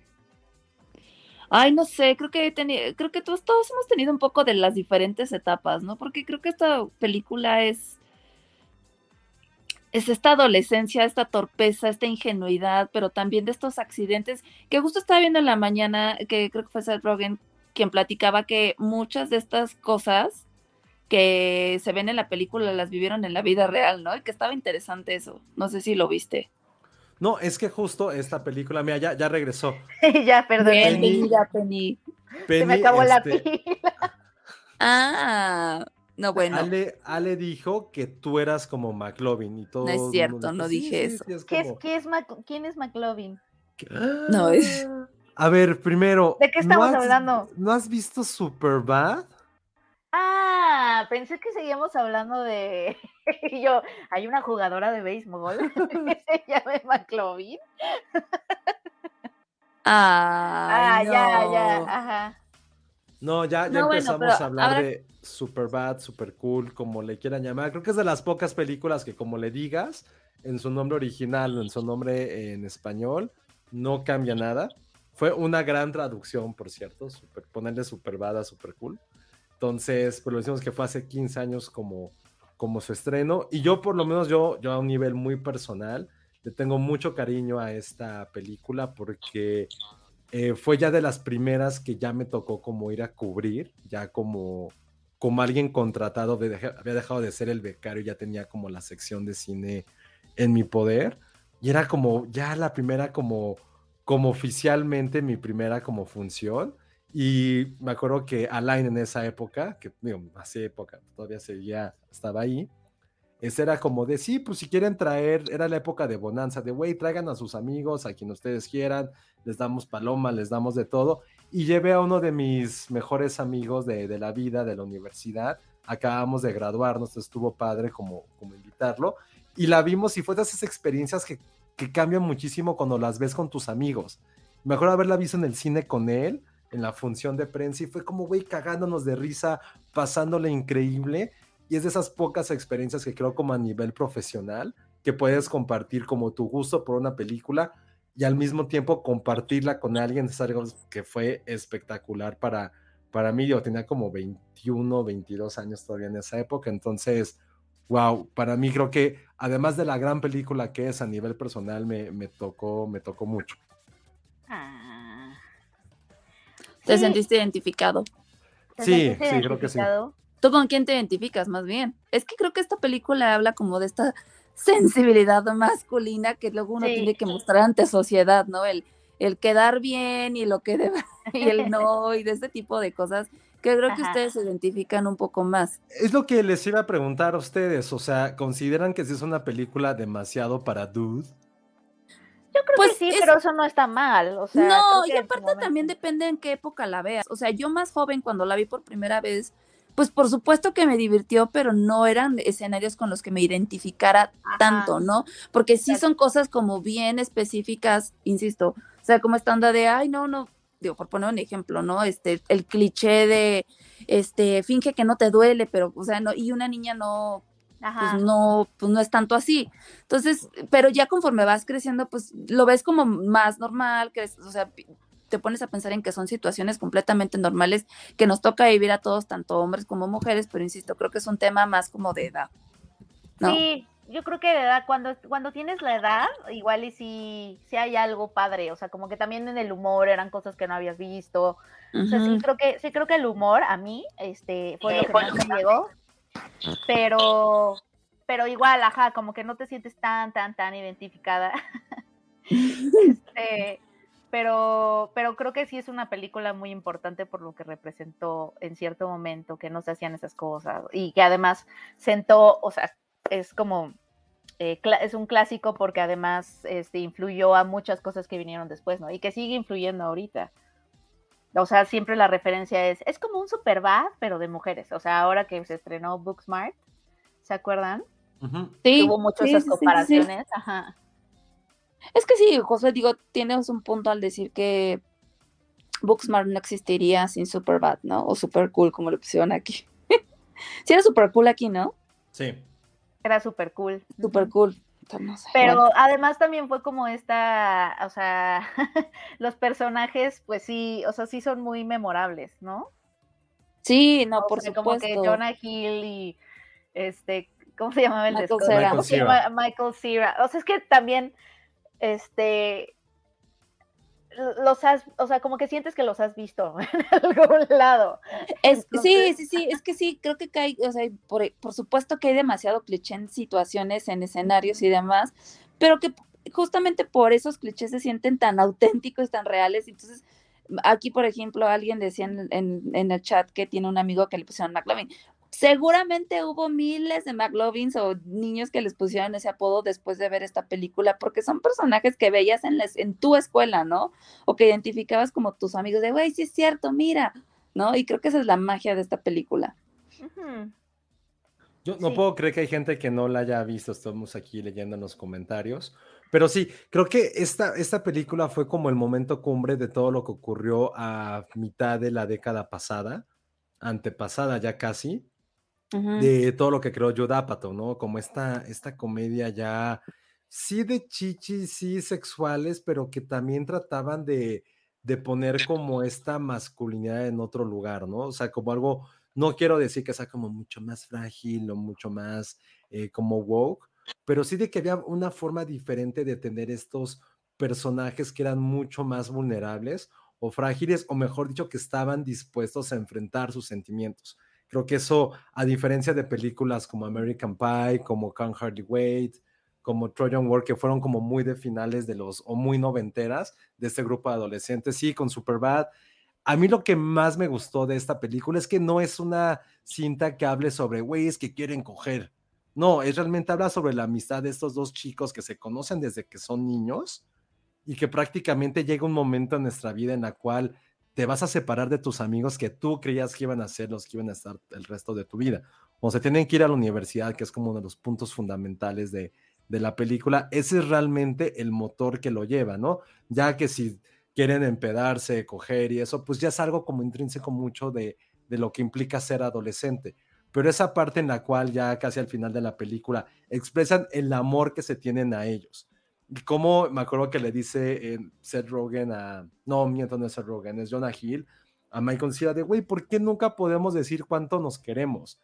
Y le dice, güey, quisiera subir al techo y gritar que te quiero, Evan. Y dice, yo también te quiero, Seth, ¿por qué no subimos al techo de mi casa a hacerlo? Es como, no, güey, estamos, estamos bastante pedos, no hagamos nada de eso. Pero aparte fue, fue un momento como... Que esto lo retomó Good Boys, ¿no?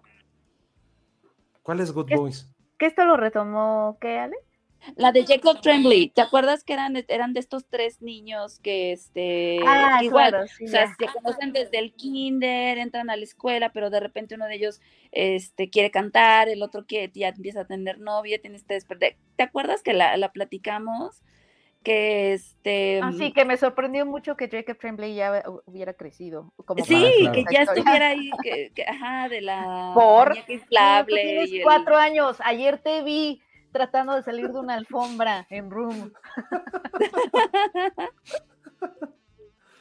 ¿Viste que Jacob Tremblay se pusiera mamado como el que No, les gusta? no ¿Cómo se basta, llama? niños. No Uf, Taron. Egerton. Como No, Taron no, Egerton. No, yo no voy a poder, yo no voy a poder ver una escena. de Es que es diferente. A Taron. Egerton lo viste chavito, pero ya adolescentón. Y aún A así me Jacob pegó, Tremblay me lo pegó. viste casi casi de bebé, ¿no? Me sentí como su, como su tía. Ajá. Sí. Oye, ahorita que pone Ericito que no la vio porque cree que es una película muy hetero, yo con quien la fui a ver es con, con mi mejor, top dos amigos de mi vida, que es gay. Ah. Y la neta, o sea, todavía cuando nos seguimos viendo, vamos, güey, hablamos de Superbad. O sea, hacemos bromas de Superbad cuando nos vemos. Entonces, creo que no, o sea, no da tanto porque sea muy heterosexual. Es más bien porque es una historia sobre amistad donde pues sí ocurren cosas. O sea, por ejemplo, la escena eh, en la cual se ve como a, a Jonah Hill de niño pintando pitos es algo increíble que fue acuerdo que con la o sea, te sigues riendo, la sigues viendo y es muy muy cagada, pero creo que en sí la magia que tiene es súper cool y super bad, como le queramos llamar, es que hay, es, hay momentos que sin importar tu género lo pasaste, como el hecho de las situaciones muy embarazosas que haces con los papás, con tus mismos amigos, como el hecho de tomar o ir a una, querer a una fiesta se vuelve como el giro necesario en tu vida a cualquier edad. Creo que esa es lo que, eso es lo que hace. La fiesta tampoco es que sea ahorita que están mencionando mucho Proyecto X. eh, ahí sí, todo gira alrededor de la fiesta. Aquí es como la fiesta una excusa para poder acercarse a eso. Y creo que algo que también me gustó mucho de Superbad, a diferencia como de muchas películas como adolescentes, es que por lo menos eh, el personaje de Michael Cera no quiere acostarse con la chica que con la cual pretende hacerlo. Realmente quiere salir con ella, quiere que sea su novia, quiere quererla bien como, como dijeran. Y eso también es como otro plus a la, a la relación. Y creo que no existe pareja más homoerótica adolescente que ellos dos. O sea, ellos sí ponen como el bromance completamente a otro nivel. Y creo que sería como la amistad que, que cualquier hombre quisiera tener, o cual, no sé si a nivel chica también funciona, pero creo que eso es como la que lo mueve, la hace muy memorable. Y creo que al final el punto ya como esa cerecita en el pastel es, eh, es el personaje de McLovin, ¿no? O sea, Ujú. esa, ese diálogo que tienen cuando, cuando enseña su credencial y le dicen de por qué escogiste un nombre con un, o sea, un nombre sin apellido. ese diálogo es increíblemente cagado. Entonces, sí tiene muchos esos detalles, muchos one-liners. También ya cuando se meten los policías, es- son cosas que en conjunto hacen la película. Ah, sí, que a cierto. 15 años después se sigas viendo como tan, tan fresca. Y que yo insisto, yo pondría junto con Mean Girls como esas dos películas que cualquier comedia adolescente debería aspirar a ser. Como Sí, la atemporal, todo. memorable y con personajes que sigues repitiendo y con one-liners que van a durar años, años y años. Mm. Ay, Sí. sí. Ah, ya quiero verla otra vez. Sí, para mí es como safe place verla, ¿eh? O sea, sí me pone muy de buenas verla, me hace sentir bastante chido conmigo mismo. Entonces, sí, creo que la pondría como a un nivel Mean Girls, ¿no? Sin ningún problema. Sí, totalmente. Totalmente. Sí, sí, sí. Sí. A ver, vamos Totalmente. a... Voy a leer unos comentarios que nos fueron poniendo alrededor de la película. Este, este sí lo quiero leer, este comentario que nos puso Salvador Ruggiero. Eh, hablando de, de Superbad, guarda un lugar muy especial en mi corazón porque la vi con mi grupo de amigos de la prepa.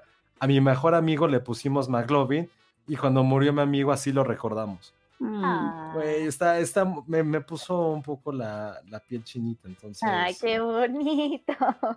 Luego, siento que no hay muchas películas de hombres adolescentes como las hay de mujeres. No, y de hecho yo siento a- No, al sí revés. Yo lo siento al revés también. Yo, yo lo siento al revés. yo Sí, siento de hecho creo que al principio eran más icónicas y creo que justo llegó este Mean Girls Exacto. como a poner esa parte aguas, ¿no? O sea, recuérdense también, ese American Pie, por ejemplo, que también era mucho esta onda de, digo, un poquito más hombres. conocido, pero era de hombres tontos, este, queriendo, ahí sí es como la hormona al todo lo que da, Ajá. pero que sí, la trataba un poco también esta onda de la amistad, esta onda de puta compañerismo y las situaciones estúpidas que muchas veces haces. Con Mean Girls, no, ah, estoy pensando en una antes de Mean Girls que fuera tan icónica. O sea, este. mm, ¿De amigas? O sea, ha habido como cosas como. mm, Es la. ¿Cómo fue esta de.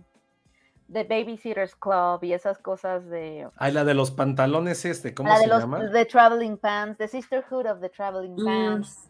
O sea, como que ha habido ah, cositas así, sí. pero, pero como que em, no sé, o sea, como del Clueless. tipo de Booksmart, Clueless un poco, aunque es una Un poco. adaptación de Jane Austen más bien. O sea, como que sí, pero, pero Mean sí llegó como a poner el parteaguas de, de la amistad entre mujeres y como otra, Oye, Las traiciones. exploración, ajá, no tan Sí, sí, sí. idealizado, no sé. Oye, pero no lo había pensado, siento como de películas de prepa, o sea, como de, no, de adolescentes, sí había mucho más de mujeres, o sea, ahorita que dijeron Clueless, la de Bring It On, a mí me gusta mucho otra que es de porristas, pero no sé, no es nada famosa, ni siquiera sé cómo se llama en español, que se ¿Cómo se llama? Sugar and Spice, que son unas Sugar and porristas Spice, ya, que una sí, se embaraza y quieren robar un banco, que usan máscaras como en, en punto de quiebra, pero Ajá, es ajá. bien, bien, para mí, para mí es de las películas más divertidas y mejor realizadas y que nadie le da, le suelta como un peso de como de adolescentes y Bring It On a mí me gusta mucho, pero Sugar and Spice, que insisto, no sé cómo se llama en español, Sugar and es súper divertida, porque siento que hay películas infantiles, o sea, como de niños protagonistas más que de niñas protagonistas, pero de adolescentes creo sí, que, es sí que también hay estamos más de pensando mujeres. como en edades, O sea, como que- secundaria, nivel secundaria, prepa, Ajá. entonces ni no se me ocurre tanta.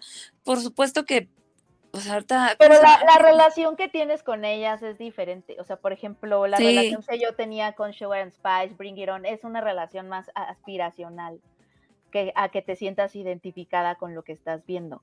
O sea, obviamente quieres verte Sí. como Kristen, este, Dunst, Kirsten Dunst. ¿no?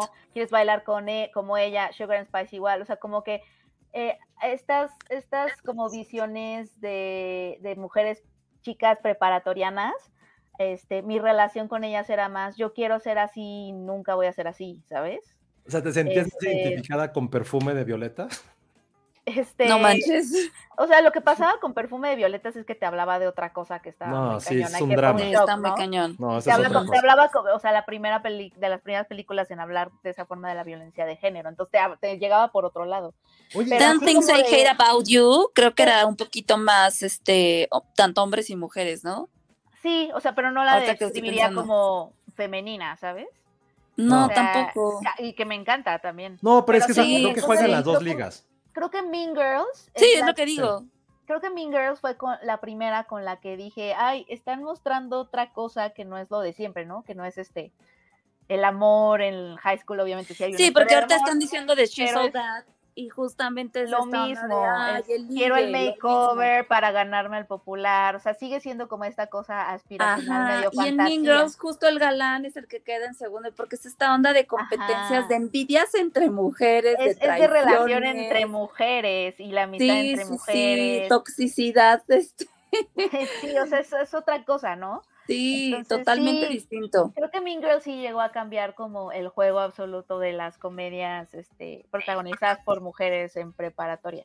Porque, porque sí, la relación que yo tenía con antes con ellas es, o sea, viene como desde otro lugar. Más bien quieres parecerte a ellas o quieres, pero sabes perfecto que no eres ellas.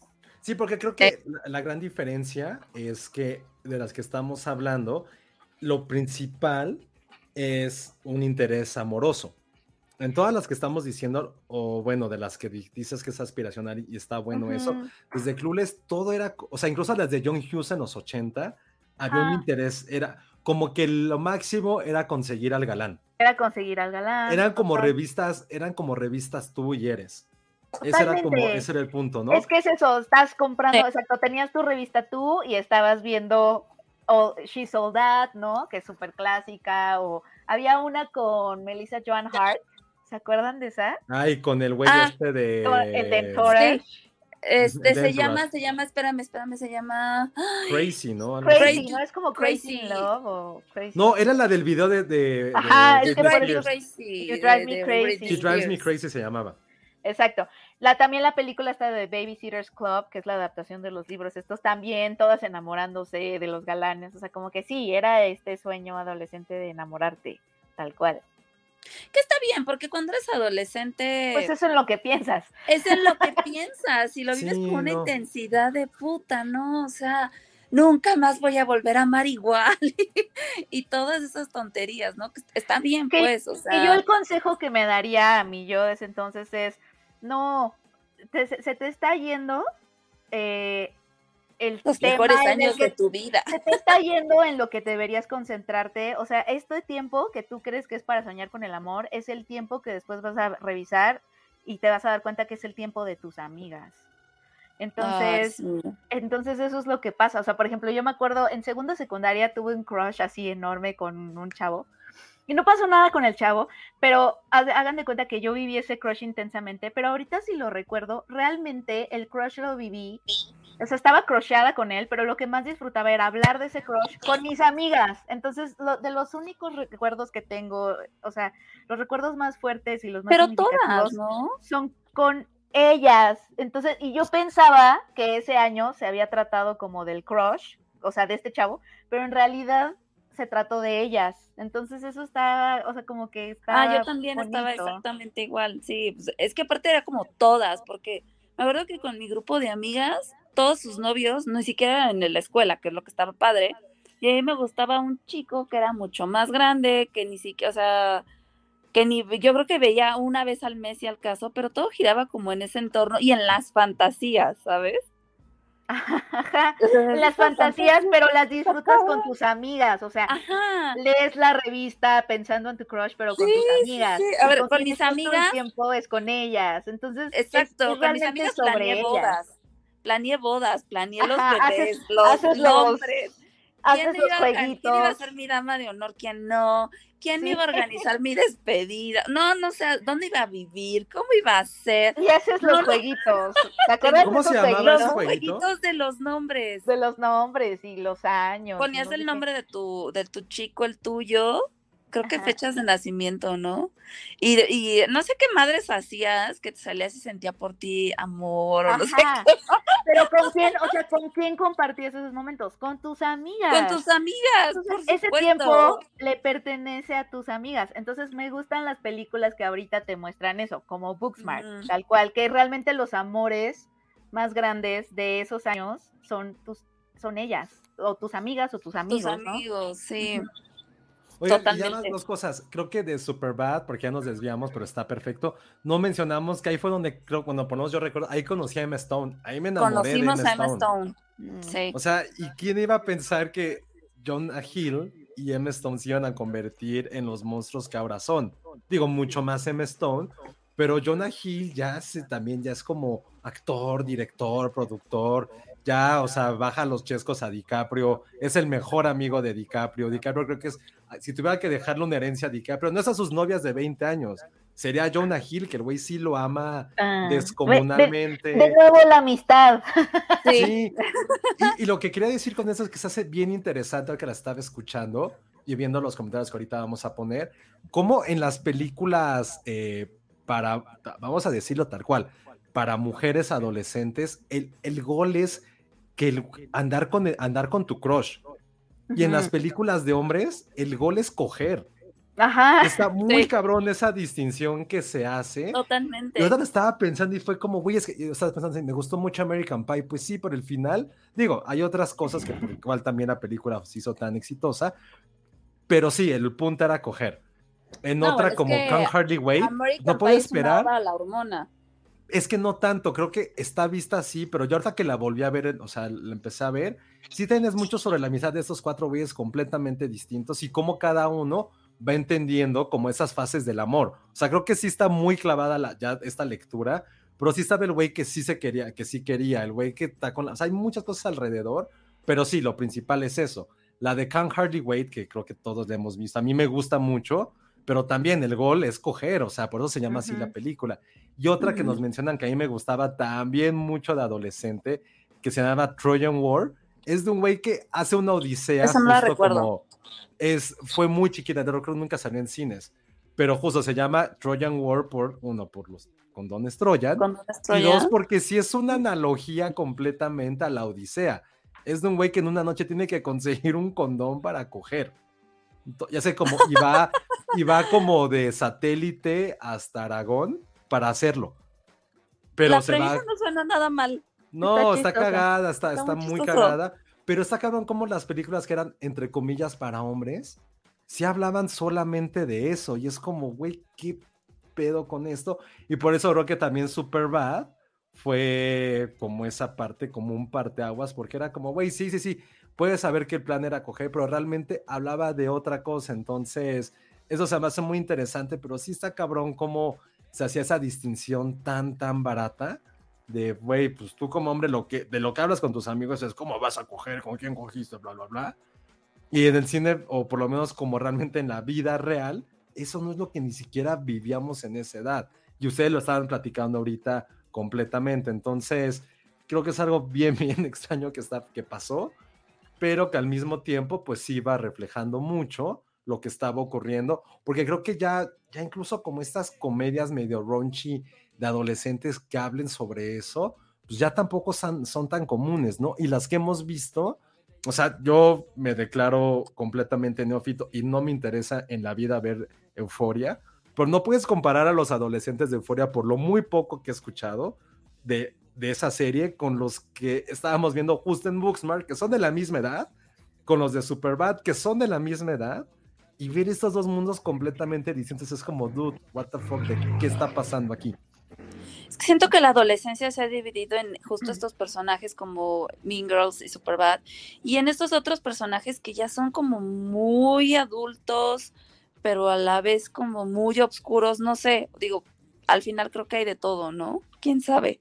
Nunca he visto Euforia tampoco, sí me gustaría verla, pero creo que ahora sí que cada quien encuentra con qué identificarse. Pero No sí sé. hubo esto de, sí hubo esto a raíz de, ¿qué es Snapchat, TikTok? No me acuerdo qué red social fue. Sí, La que, este, sí fue Snapchat. sí fue Snapchat, ¿no? Donde empezaron, empezó esta estética de la depresión estilizada, que es un poco lo Mm. que sucede en Euforia, o sea, como los lugares más oscuros de la adolescencia, pero estilizados y glamorizados un poco. Este, y creo que esa es la tendencia un poco de la cual bebe Euforia, que es como, o sea, queremos hablar de las cosas oscuras por las que pasamos también en la adolescencia, pero hay como esta estilización y glamorización de, porque eso es lo que pasa en Euforia, hay como esta onda también un poco aspiracional dentro de los lugares oscuros de lo que es la adolescencia y de lo que las drogas, el sexo, la depresión, problemas de salud mental, o sea, todas estas cosas, pero se estilizan. Sí, claro, digo, al final son cosas normales y que lo importante es que las trates, ¿no? Pero creo que sí llega un punto en el que sí creo que la palabra sí es estilizarlas, en las que. Sí, como sí el look, el look deprimido, pero a la mera, pero que también puedes estar como en un poste o en un, en una revista Sí, de lo bien sí, que te ves. sí. No sé. Sí, entonces no buscas una ayuda, como que buscas mantenerlo para mantener o esa sea, las ojeras y y- las drogas, pero al mismo tiempo, Sí. ¿sabes? O sea, creo que es un poco lo que, lo que es euforia. Este, estoy hablando nada más de la estética, ¿no? No del guion y todo esto, los personajes que, que sé que, que muchos también adolescentes se, se, se identificaron con, con ese contenido. Pero, pero sí, o sea, de la estética creo que viene de este lugar. Oigan, de Superbad algo cool es que habla del consentimiento sin ser obvio. Ah, ese es un gran comentario, Monse. Sobre todo en esta época que aún no se entiende, ¿no?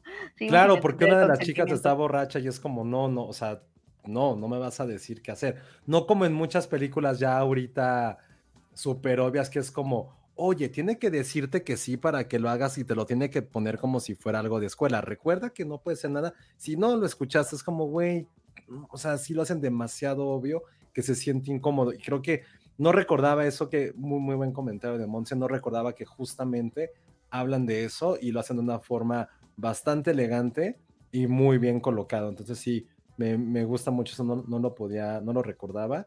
Y sí, totalmente. Y hablando de Monse, Monse también se va a casar. También me dijo que se va a casar, que le dieron el anillo. ¡Felicidades, Monse! Felicidades, todas. Que ¿Eh? se case a los 16 como muchas de estas películas. No, no te cases a los 16. No, no, bueno, ya no tiene 16. Oye, Monse no tiene 16, pero no se casen no, a los no, no. 16. Sí, no. Disfruten su juventud, por favor. Oye, nos dice Jimena Lima, vean Never Have I Ever en Netflix, la escribió Mindy Kaling, es una serie de adolescentes súper disfrutable. No, no la he podido ver, suena bien, pero igual otra como de adolescentes que habla sobre eso es Pines, esta serie que no sé dónde se puede ver, pero que igual es como de dos amigas, eh, como en la secundaria, que están como descubriendo el mundo y evidentemente pues sí gira alrededor de un chico, pero con situaciones bastante absurdas.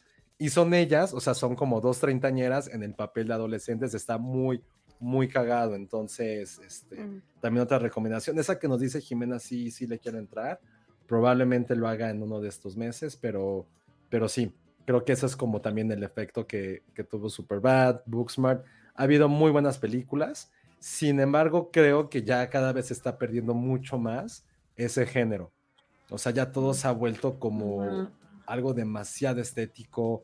Ya parece que este salto de madurez se da en una temprana edad o simplemente hay otros rituales de iniciación. Entonces creo que es un, sí es un género que poquito a poquito se ha ido diluyendo y que más bien las series han empezado como, como a asumirlo, que está increíble, que está súper chido. Ah, nos dicen que Pines está en Paramount, entonces échenle un ojo, Ah. está muy, muy cagada.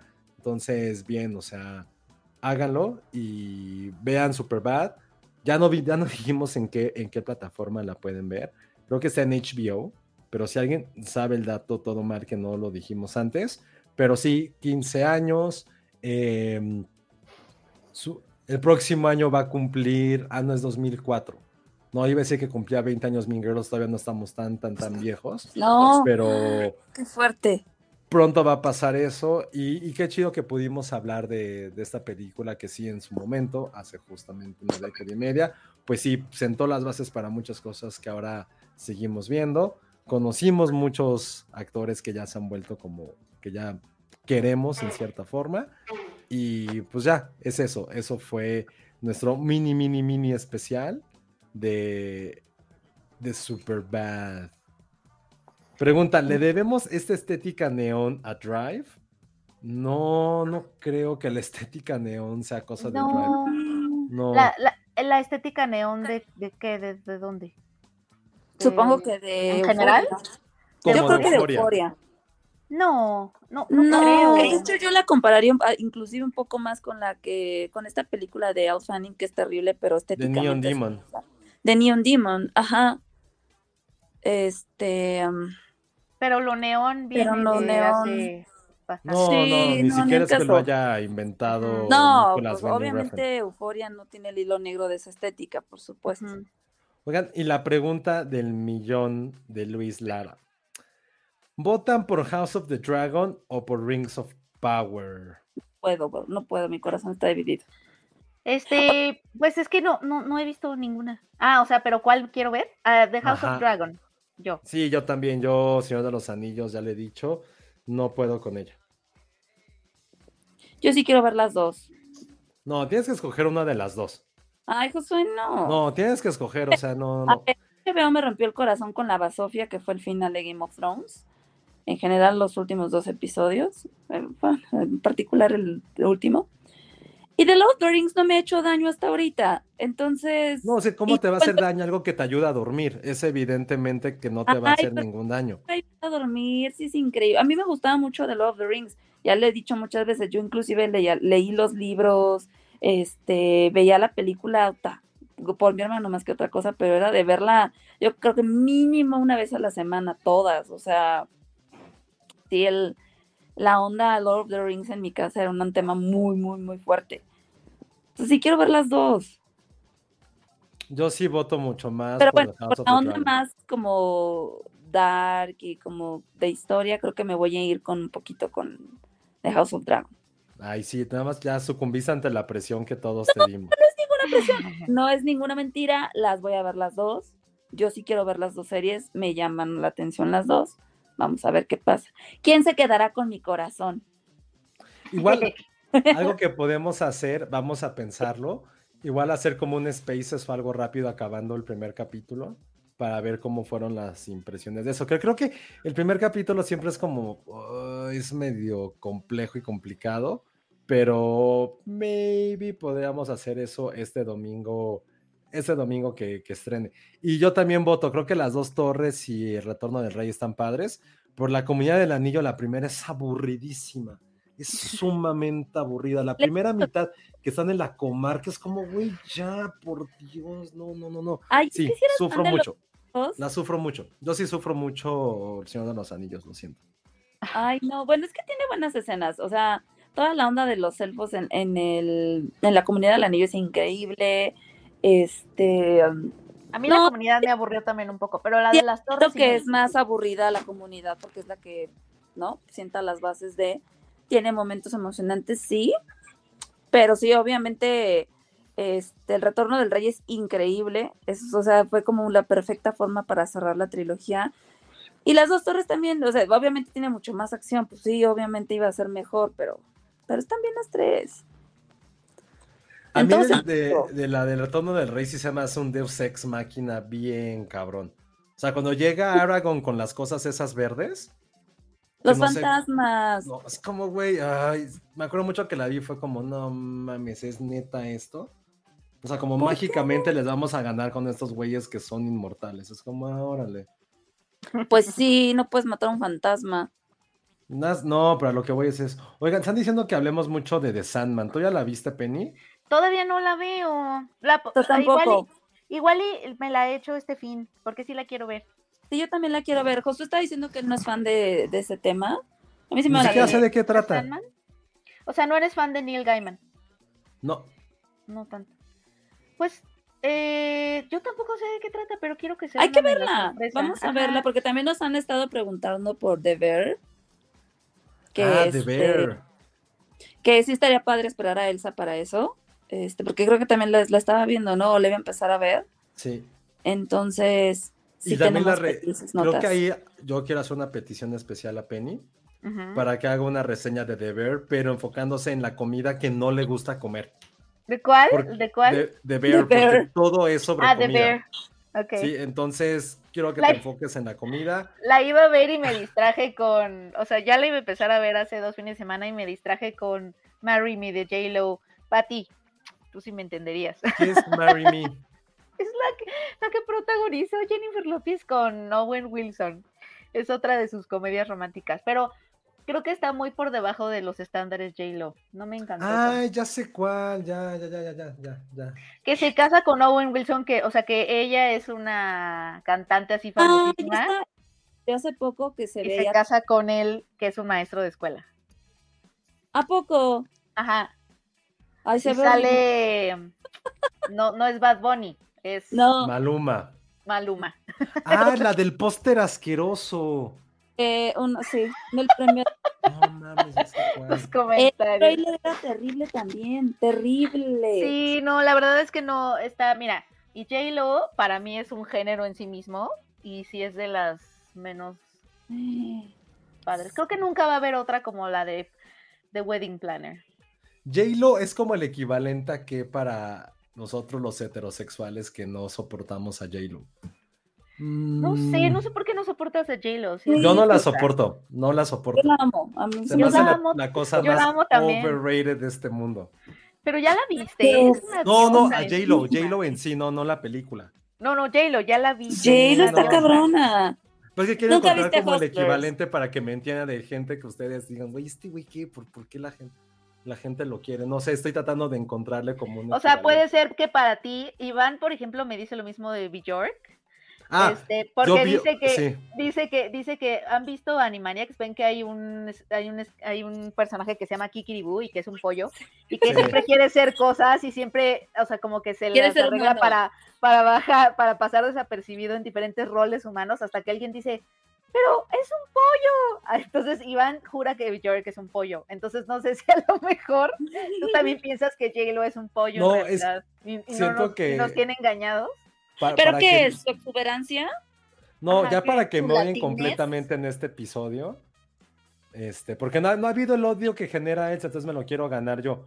Entre Bjork, Beyoncé y Jennifer López. No, miento. Ni siquiera Bjork, Bjork ya ni siquiera. eso está fuerte. Bjork ya ni No, siquiera es relevante. pasa con Beyoncé? No manches, Ahí va. José, el con Beyoncé Rosalía, en un Rosalía, J-Lo y. Beyoncé, así, mi santa trinidad de odio.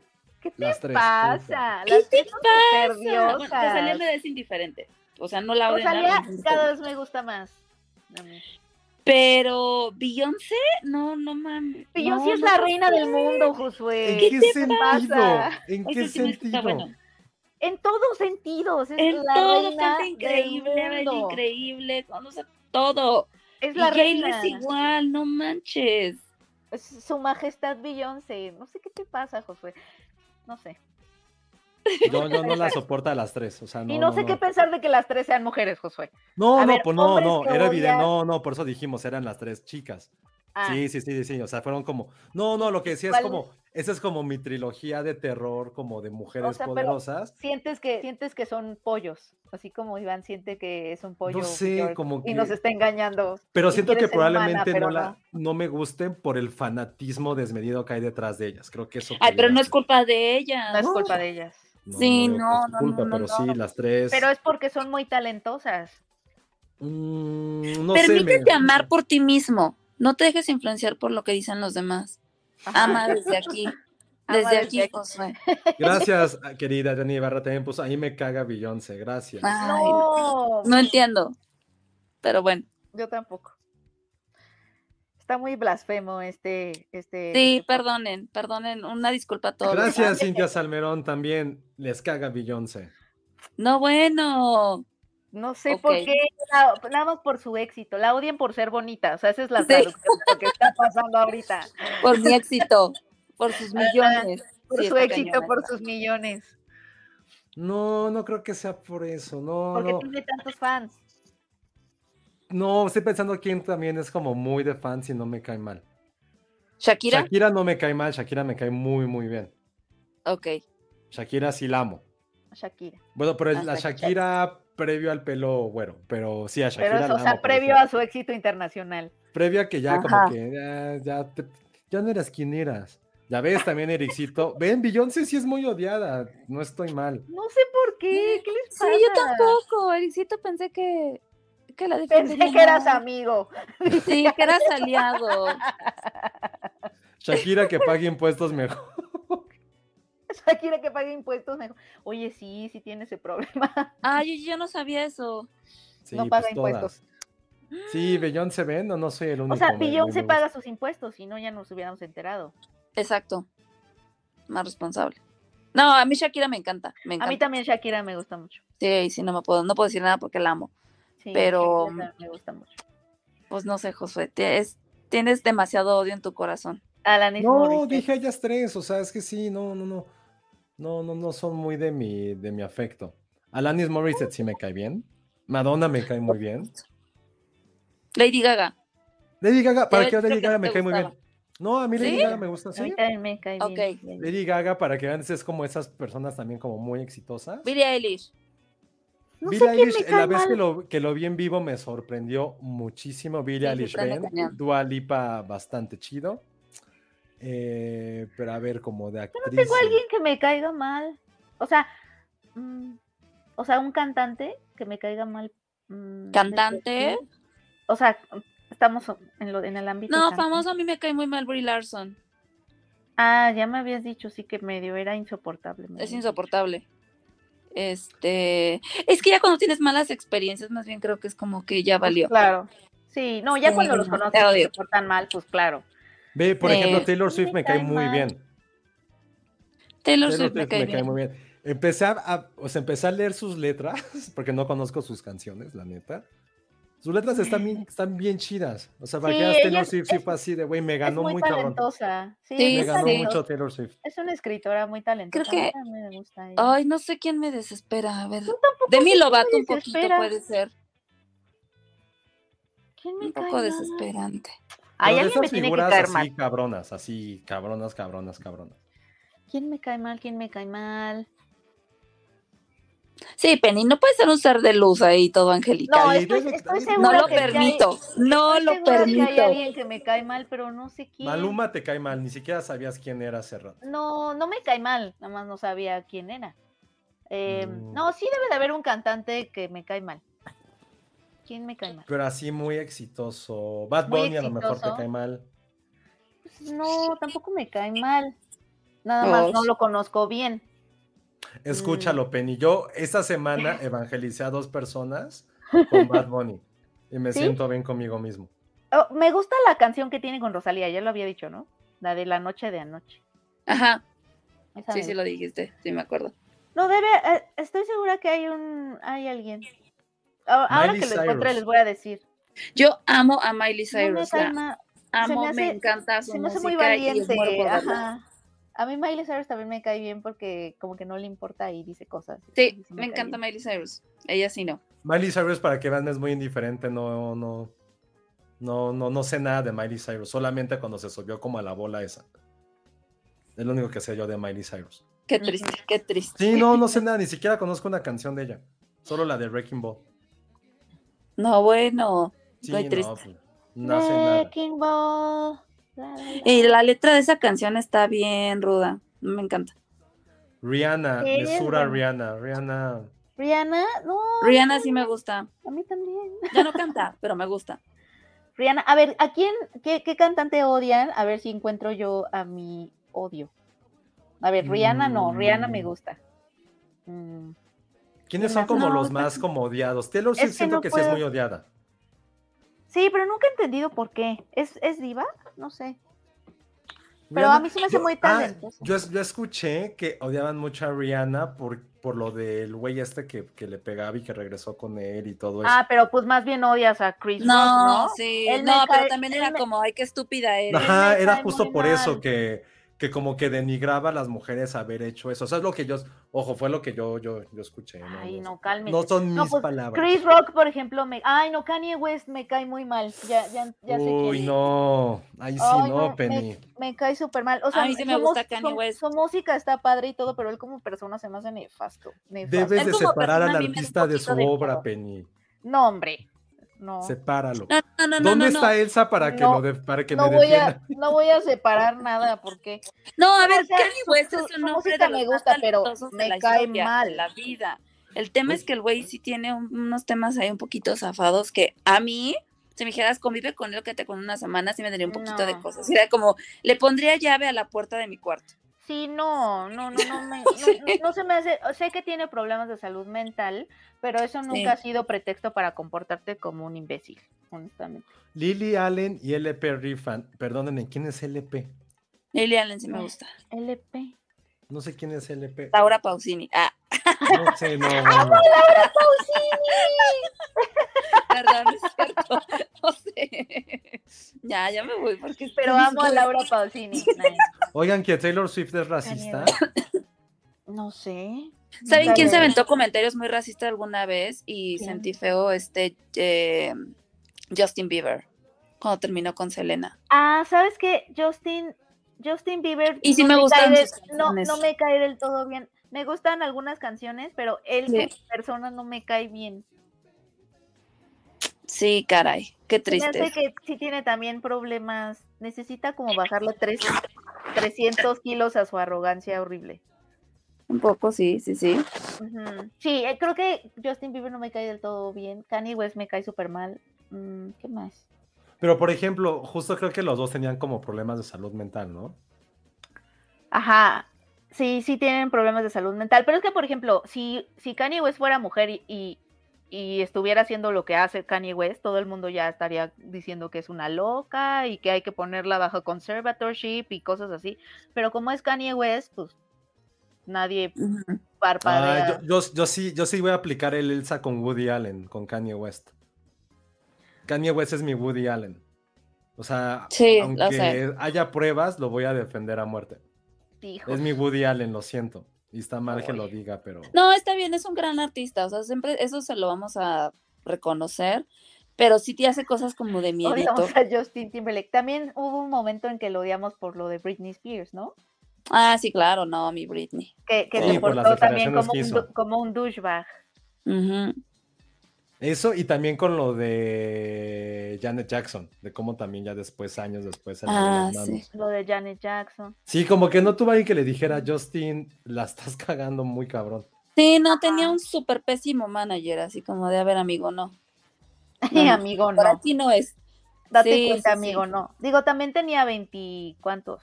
No, pero las declaraciones que ¿No? las hizo apenas, o sea, Ah, ¿las hizo apenas? o sea, lo de Janet Jackson no fue tan viejo. Sí, lo de Britney fue hace. Ah, sí, lo Fue en de su Britney, época eh, eh, los dos Pie. estaban chaqui- chi- chi- chicos. ¿no? Chiquitos, ajá. Harry Styles nadie lo odia. A mí me cae un po- a mí me cae muy mal Harry Styles a mí. Sí, A mí no, a mí sí me gusta Harry Styles. ajá, Sí, a mí sí me cae gusta. bien, Me cae muy bien. Harry Yo, por ejemplo, como ya, ya dije que me caen mal ellas tres porque eran, o sea, no por ellas, sino porque salió el tema. Creo que de Dudes, eh, Harry Styles sí está en mi top 3 de gente que más odia. Se me Ajá, hace lo más otra- pinche inventada y look at me, attention horror. Harry Styles. A mí. Se me hace super attention horror, así que Ah, le dije a sus managers. viste, ¿no? Dije a sus managers, güey, ¿cómo hacemos para que hagamos esto? Para que sea súper fundamental y, la, y todo, todos me amen y casi, casi siempre todas mis canciones tengan lenguaje inclusivo, aunque no sea necesario. Güey, vístete así. Yo así siento a Harry Styles, lo siento. Yo, yo, yo. Bueno, A mí me cae, me cae bien. a mí también. Pues bueno, podríamos Brown. seguir y seguir hablando de la gente que odiamos. Pero ya me voy tranquila porque ya encontré a quien, quien me cae mal. de. Exacto, Kanye West. Muy bien. Y yo encontré a mi Woody Allen, cosa que nunca había pensado que iba a tener. Ah, bueno. Ya tengo a mi Woody Allen. Bueno, pero tampoco es que este güey tenga cargos de violación, entonces. Kanye West sí juega en otra liga a diferencia de Woody Allen. Entonces, Sí, igual y no está tan ahí, ajá. Sí, Bien no. Kanye. O sea, mal Kanye, pero bien en otras cosas. Sí, sí, mal Kanye, pero, pero podría estar peor. Eso es, mira, justo eso es lo que me han dicho muchos este, amigos y este, Que Harry es un falso aliado. Me lo han dicho. Justo cuando Mm. declaró mi odio, como que fue así de sí, a mí también, justo es lo que dicen, que es como un súper falso aliado. Falso aliado. Pues tiene una canción muy, ex- muy extraña que le escribió supuestamente a Taylor Swift, yo así en el chisme absoluto, este, que es medio de fuckboy, como de no te puedo dar nada serio, mami, pero no sé qué, y justo, Órale. pero justo, o sea, la imagen que él da es que justo cero masculinidad tóxica, cero, ya saben, como que tiene como esta imagen que se ha posicionado como esta, no, este hombre que, que justo no es machista y que porque además es de sexualidad fluida y no sé qué, y esa canción sí me hizo mucho ruido, porque además sé que Taylor Swift también tiene una en contra de él, ¿no? Ay, Ahí está, cosa. que Taylor La Swift le guerra de las compuso. Style. Ah, y le, y le compuso esta- Mm. Oiga, pre- pregunta de Harry Styles porque no sé nada, nada más me cae mal. ¿E- ¿El güey compone y escribe o es como... Sí, No, según yo también canta? compone. No sé. él, co- él compone, ajá, escribe. Sí, así tiene como dos o tres que la neta sí he de admitir que me gusta. Sí, la verdad es que sí. Sí, tiene que buenas canciones. Hay que aceptarlo. Sí, Pero- totalmente. Pero sí, Dice Sandra Pineda, es como, hey, güera, y este hombre es mío. exacto. Es, Sí. es la, es la versión mexicana de, de los de, de cuando te lanzas en lugar de pedradas, canciones. De contestarte con canciones. de contestarte con canciones. O sea, eran, en lugar de tweets, eran canciones. El ex de Belinda, Ah. ¿cómo se llama el cretino? Ah, Nodal. No sé qué, Cristian Ay, yo iba a decir Giovanni dos Santos. Estoy muy mal de mi chisme. Viejo, Fue hace fue. muchísimo. Perdón, sí me quedé así de Giovanni. ¿Por qué odian a Giovanni? El ex de Olivia, ¿cómo se llama el cretino? Amo la palabra cretino. Ese, esa y mequetrefe me encantan. Mentecato. mentecato, porque además siento que, o sea, las uso todo el tiempo, desafortunadamente. A mí me gusta mucho Ganapán. Es muy ma- Ganapán me encanta y la digo, la decía mucho cuando, cuando trabajábamos. O el come cuando hay. Padre. Sí, sí el lo has come dicho cuando hay me gusta muchísimo el come cuando hay. Cretino, mequetrefe, mentecato. Cretino mequetrefe. Sí, En fin. me gusta. En fin, Pues ahí está. qué bueno que hablamos compartimos nuestros odios, ajá. Sí. Lo que la semana pasada Penny confesó que se casaba y hoy Penny confiesa sus odios. ¿Qué Mis odios episodio de tendremos cantantes. la siguiente semana? ¿Cuál será esa sorpresa que nos va a dar Penny next week? Espérense una semana para poder escuchar el nuevo capítulo de Filmsteria. Como les dijimos, eh, vamos a tener eh, nuestros spaces de eh, Nope. Ahí va a estar Elsa platicando sobre eso. También va a haber eh, un especial sobre Better Call Saul, sobre el final de la, de la temporada. Y ya veremos qué armamos para ir recapitulando cada episodio de The House of the Dragon. Esperemos que esté bueno. Esperemos también que nos dé tiempo poder hacerlo. No creo que es algo tan malo, pero ahí vamos también a estar en esto. Y estén atentos a nuestras redes porque vamos a tener boletos para la premier de Nope. Entonces, ahí vamos a tener algunos regalitos. Entonces, síganos en las redes, eh, mándenle muchos mensajes de amor a, a Patti, arroba la bolita roja, porque está eh, en quirófano. Elsa está con ella, ya no estaremos completos eh, la próxima semana. Y pues Oigan, ahí también sigan a. ¿Qué felicidades a, a Vero. A Vero Ah, claro. cumpleaños. ¡Ay, Felicidades. Vero! Vero, ¡Feliz cumpleaños. Vero! Muchas gracias. Gracias, Eres la mejor, eres la mejor. vidas. Sí. Sí, arriba Gracias, besos y abrazos a Vero. Muchas felicidades, querida Vero. También fue cumpleaños de Alan la semana pasada. Felicidades, Alan. Sí, Alan. uh, Muchas felicidades, Alan. Y ya. Ay, qué bonito Todavía ca- este comentario de Luis Lara. Este canal se merece unos 3 millones de subs. He estado en otros canales y se siente que cada uno tiene un guion ensayado detrás de cada podcast y son aburridos. Ay, Luis, no, aquí créeme, aquí lo que menos tenemos son ensayos. Y guiones. es lo que Nunca, menos va a haber en nunca. este, en este podcast. Se ha intentado, pero jamás. Una escaleta, aunque se y no se puede. Pero bueno, gracias. Hugo nos dice, le dejé un super sticker al inicio con dinero. Muchas gracias, no, a lo mejor no. Ay, Hugo, no lo vi. Pero muchas gracias. Gracias, Hugo, por todo. Entonces, recuerden, nos escuchamos la próxima semana, eh, el viernes ya en, en podcast. Y ahora sí, despidámonos Cada quien ya sabe sus redes sociales. Ale. Arroba Ale Kazagi. Vean eh, Peleando por mi vida. Se estrena mañana en cines, de verdad. Vayan al cine. Jessica Oliva, para que sepan también cómo se llama Penny. Este, Jessica. arroba Penny Oliva, eh, muchas gracias y nos escuchamos el próximo podcast. Yo soy arroba Josué Corro. Nos escuchamos la próxima semana. Manden buenas vibras y vayan a ver Superbad. Vean otra vez Super, Ah. vean Superbad y recuerden eh, tapitas doradas de Coca-Cola. Estamos todos felices. Primero cumplan mi sueño. Penny está cumpliendo el suyo. Ahora denme amor a mí esta semana. Sí. Muchas gracias. Cuídense. Adiós. Adiós. Adiós.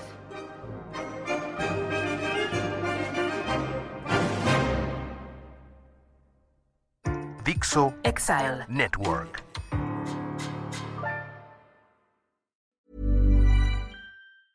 Hey, it's Paige DeSorbo from Giggly Squad. High quality fashion without the price tag. Say hello to Quince. I'm snagging high-end essentials like cozy cashmere sweaters, sleek leather jackets, fine jewelry, and so much more. With Quince being 50 to 80% less than similar brands. And they partner with factories that prioritize safe, ethical, and responsible manufacturing. I love that. Luxury quality within reach. Go to quince.com slash style to get free shipping and 365 day returns on your next order. Quince.com slash style.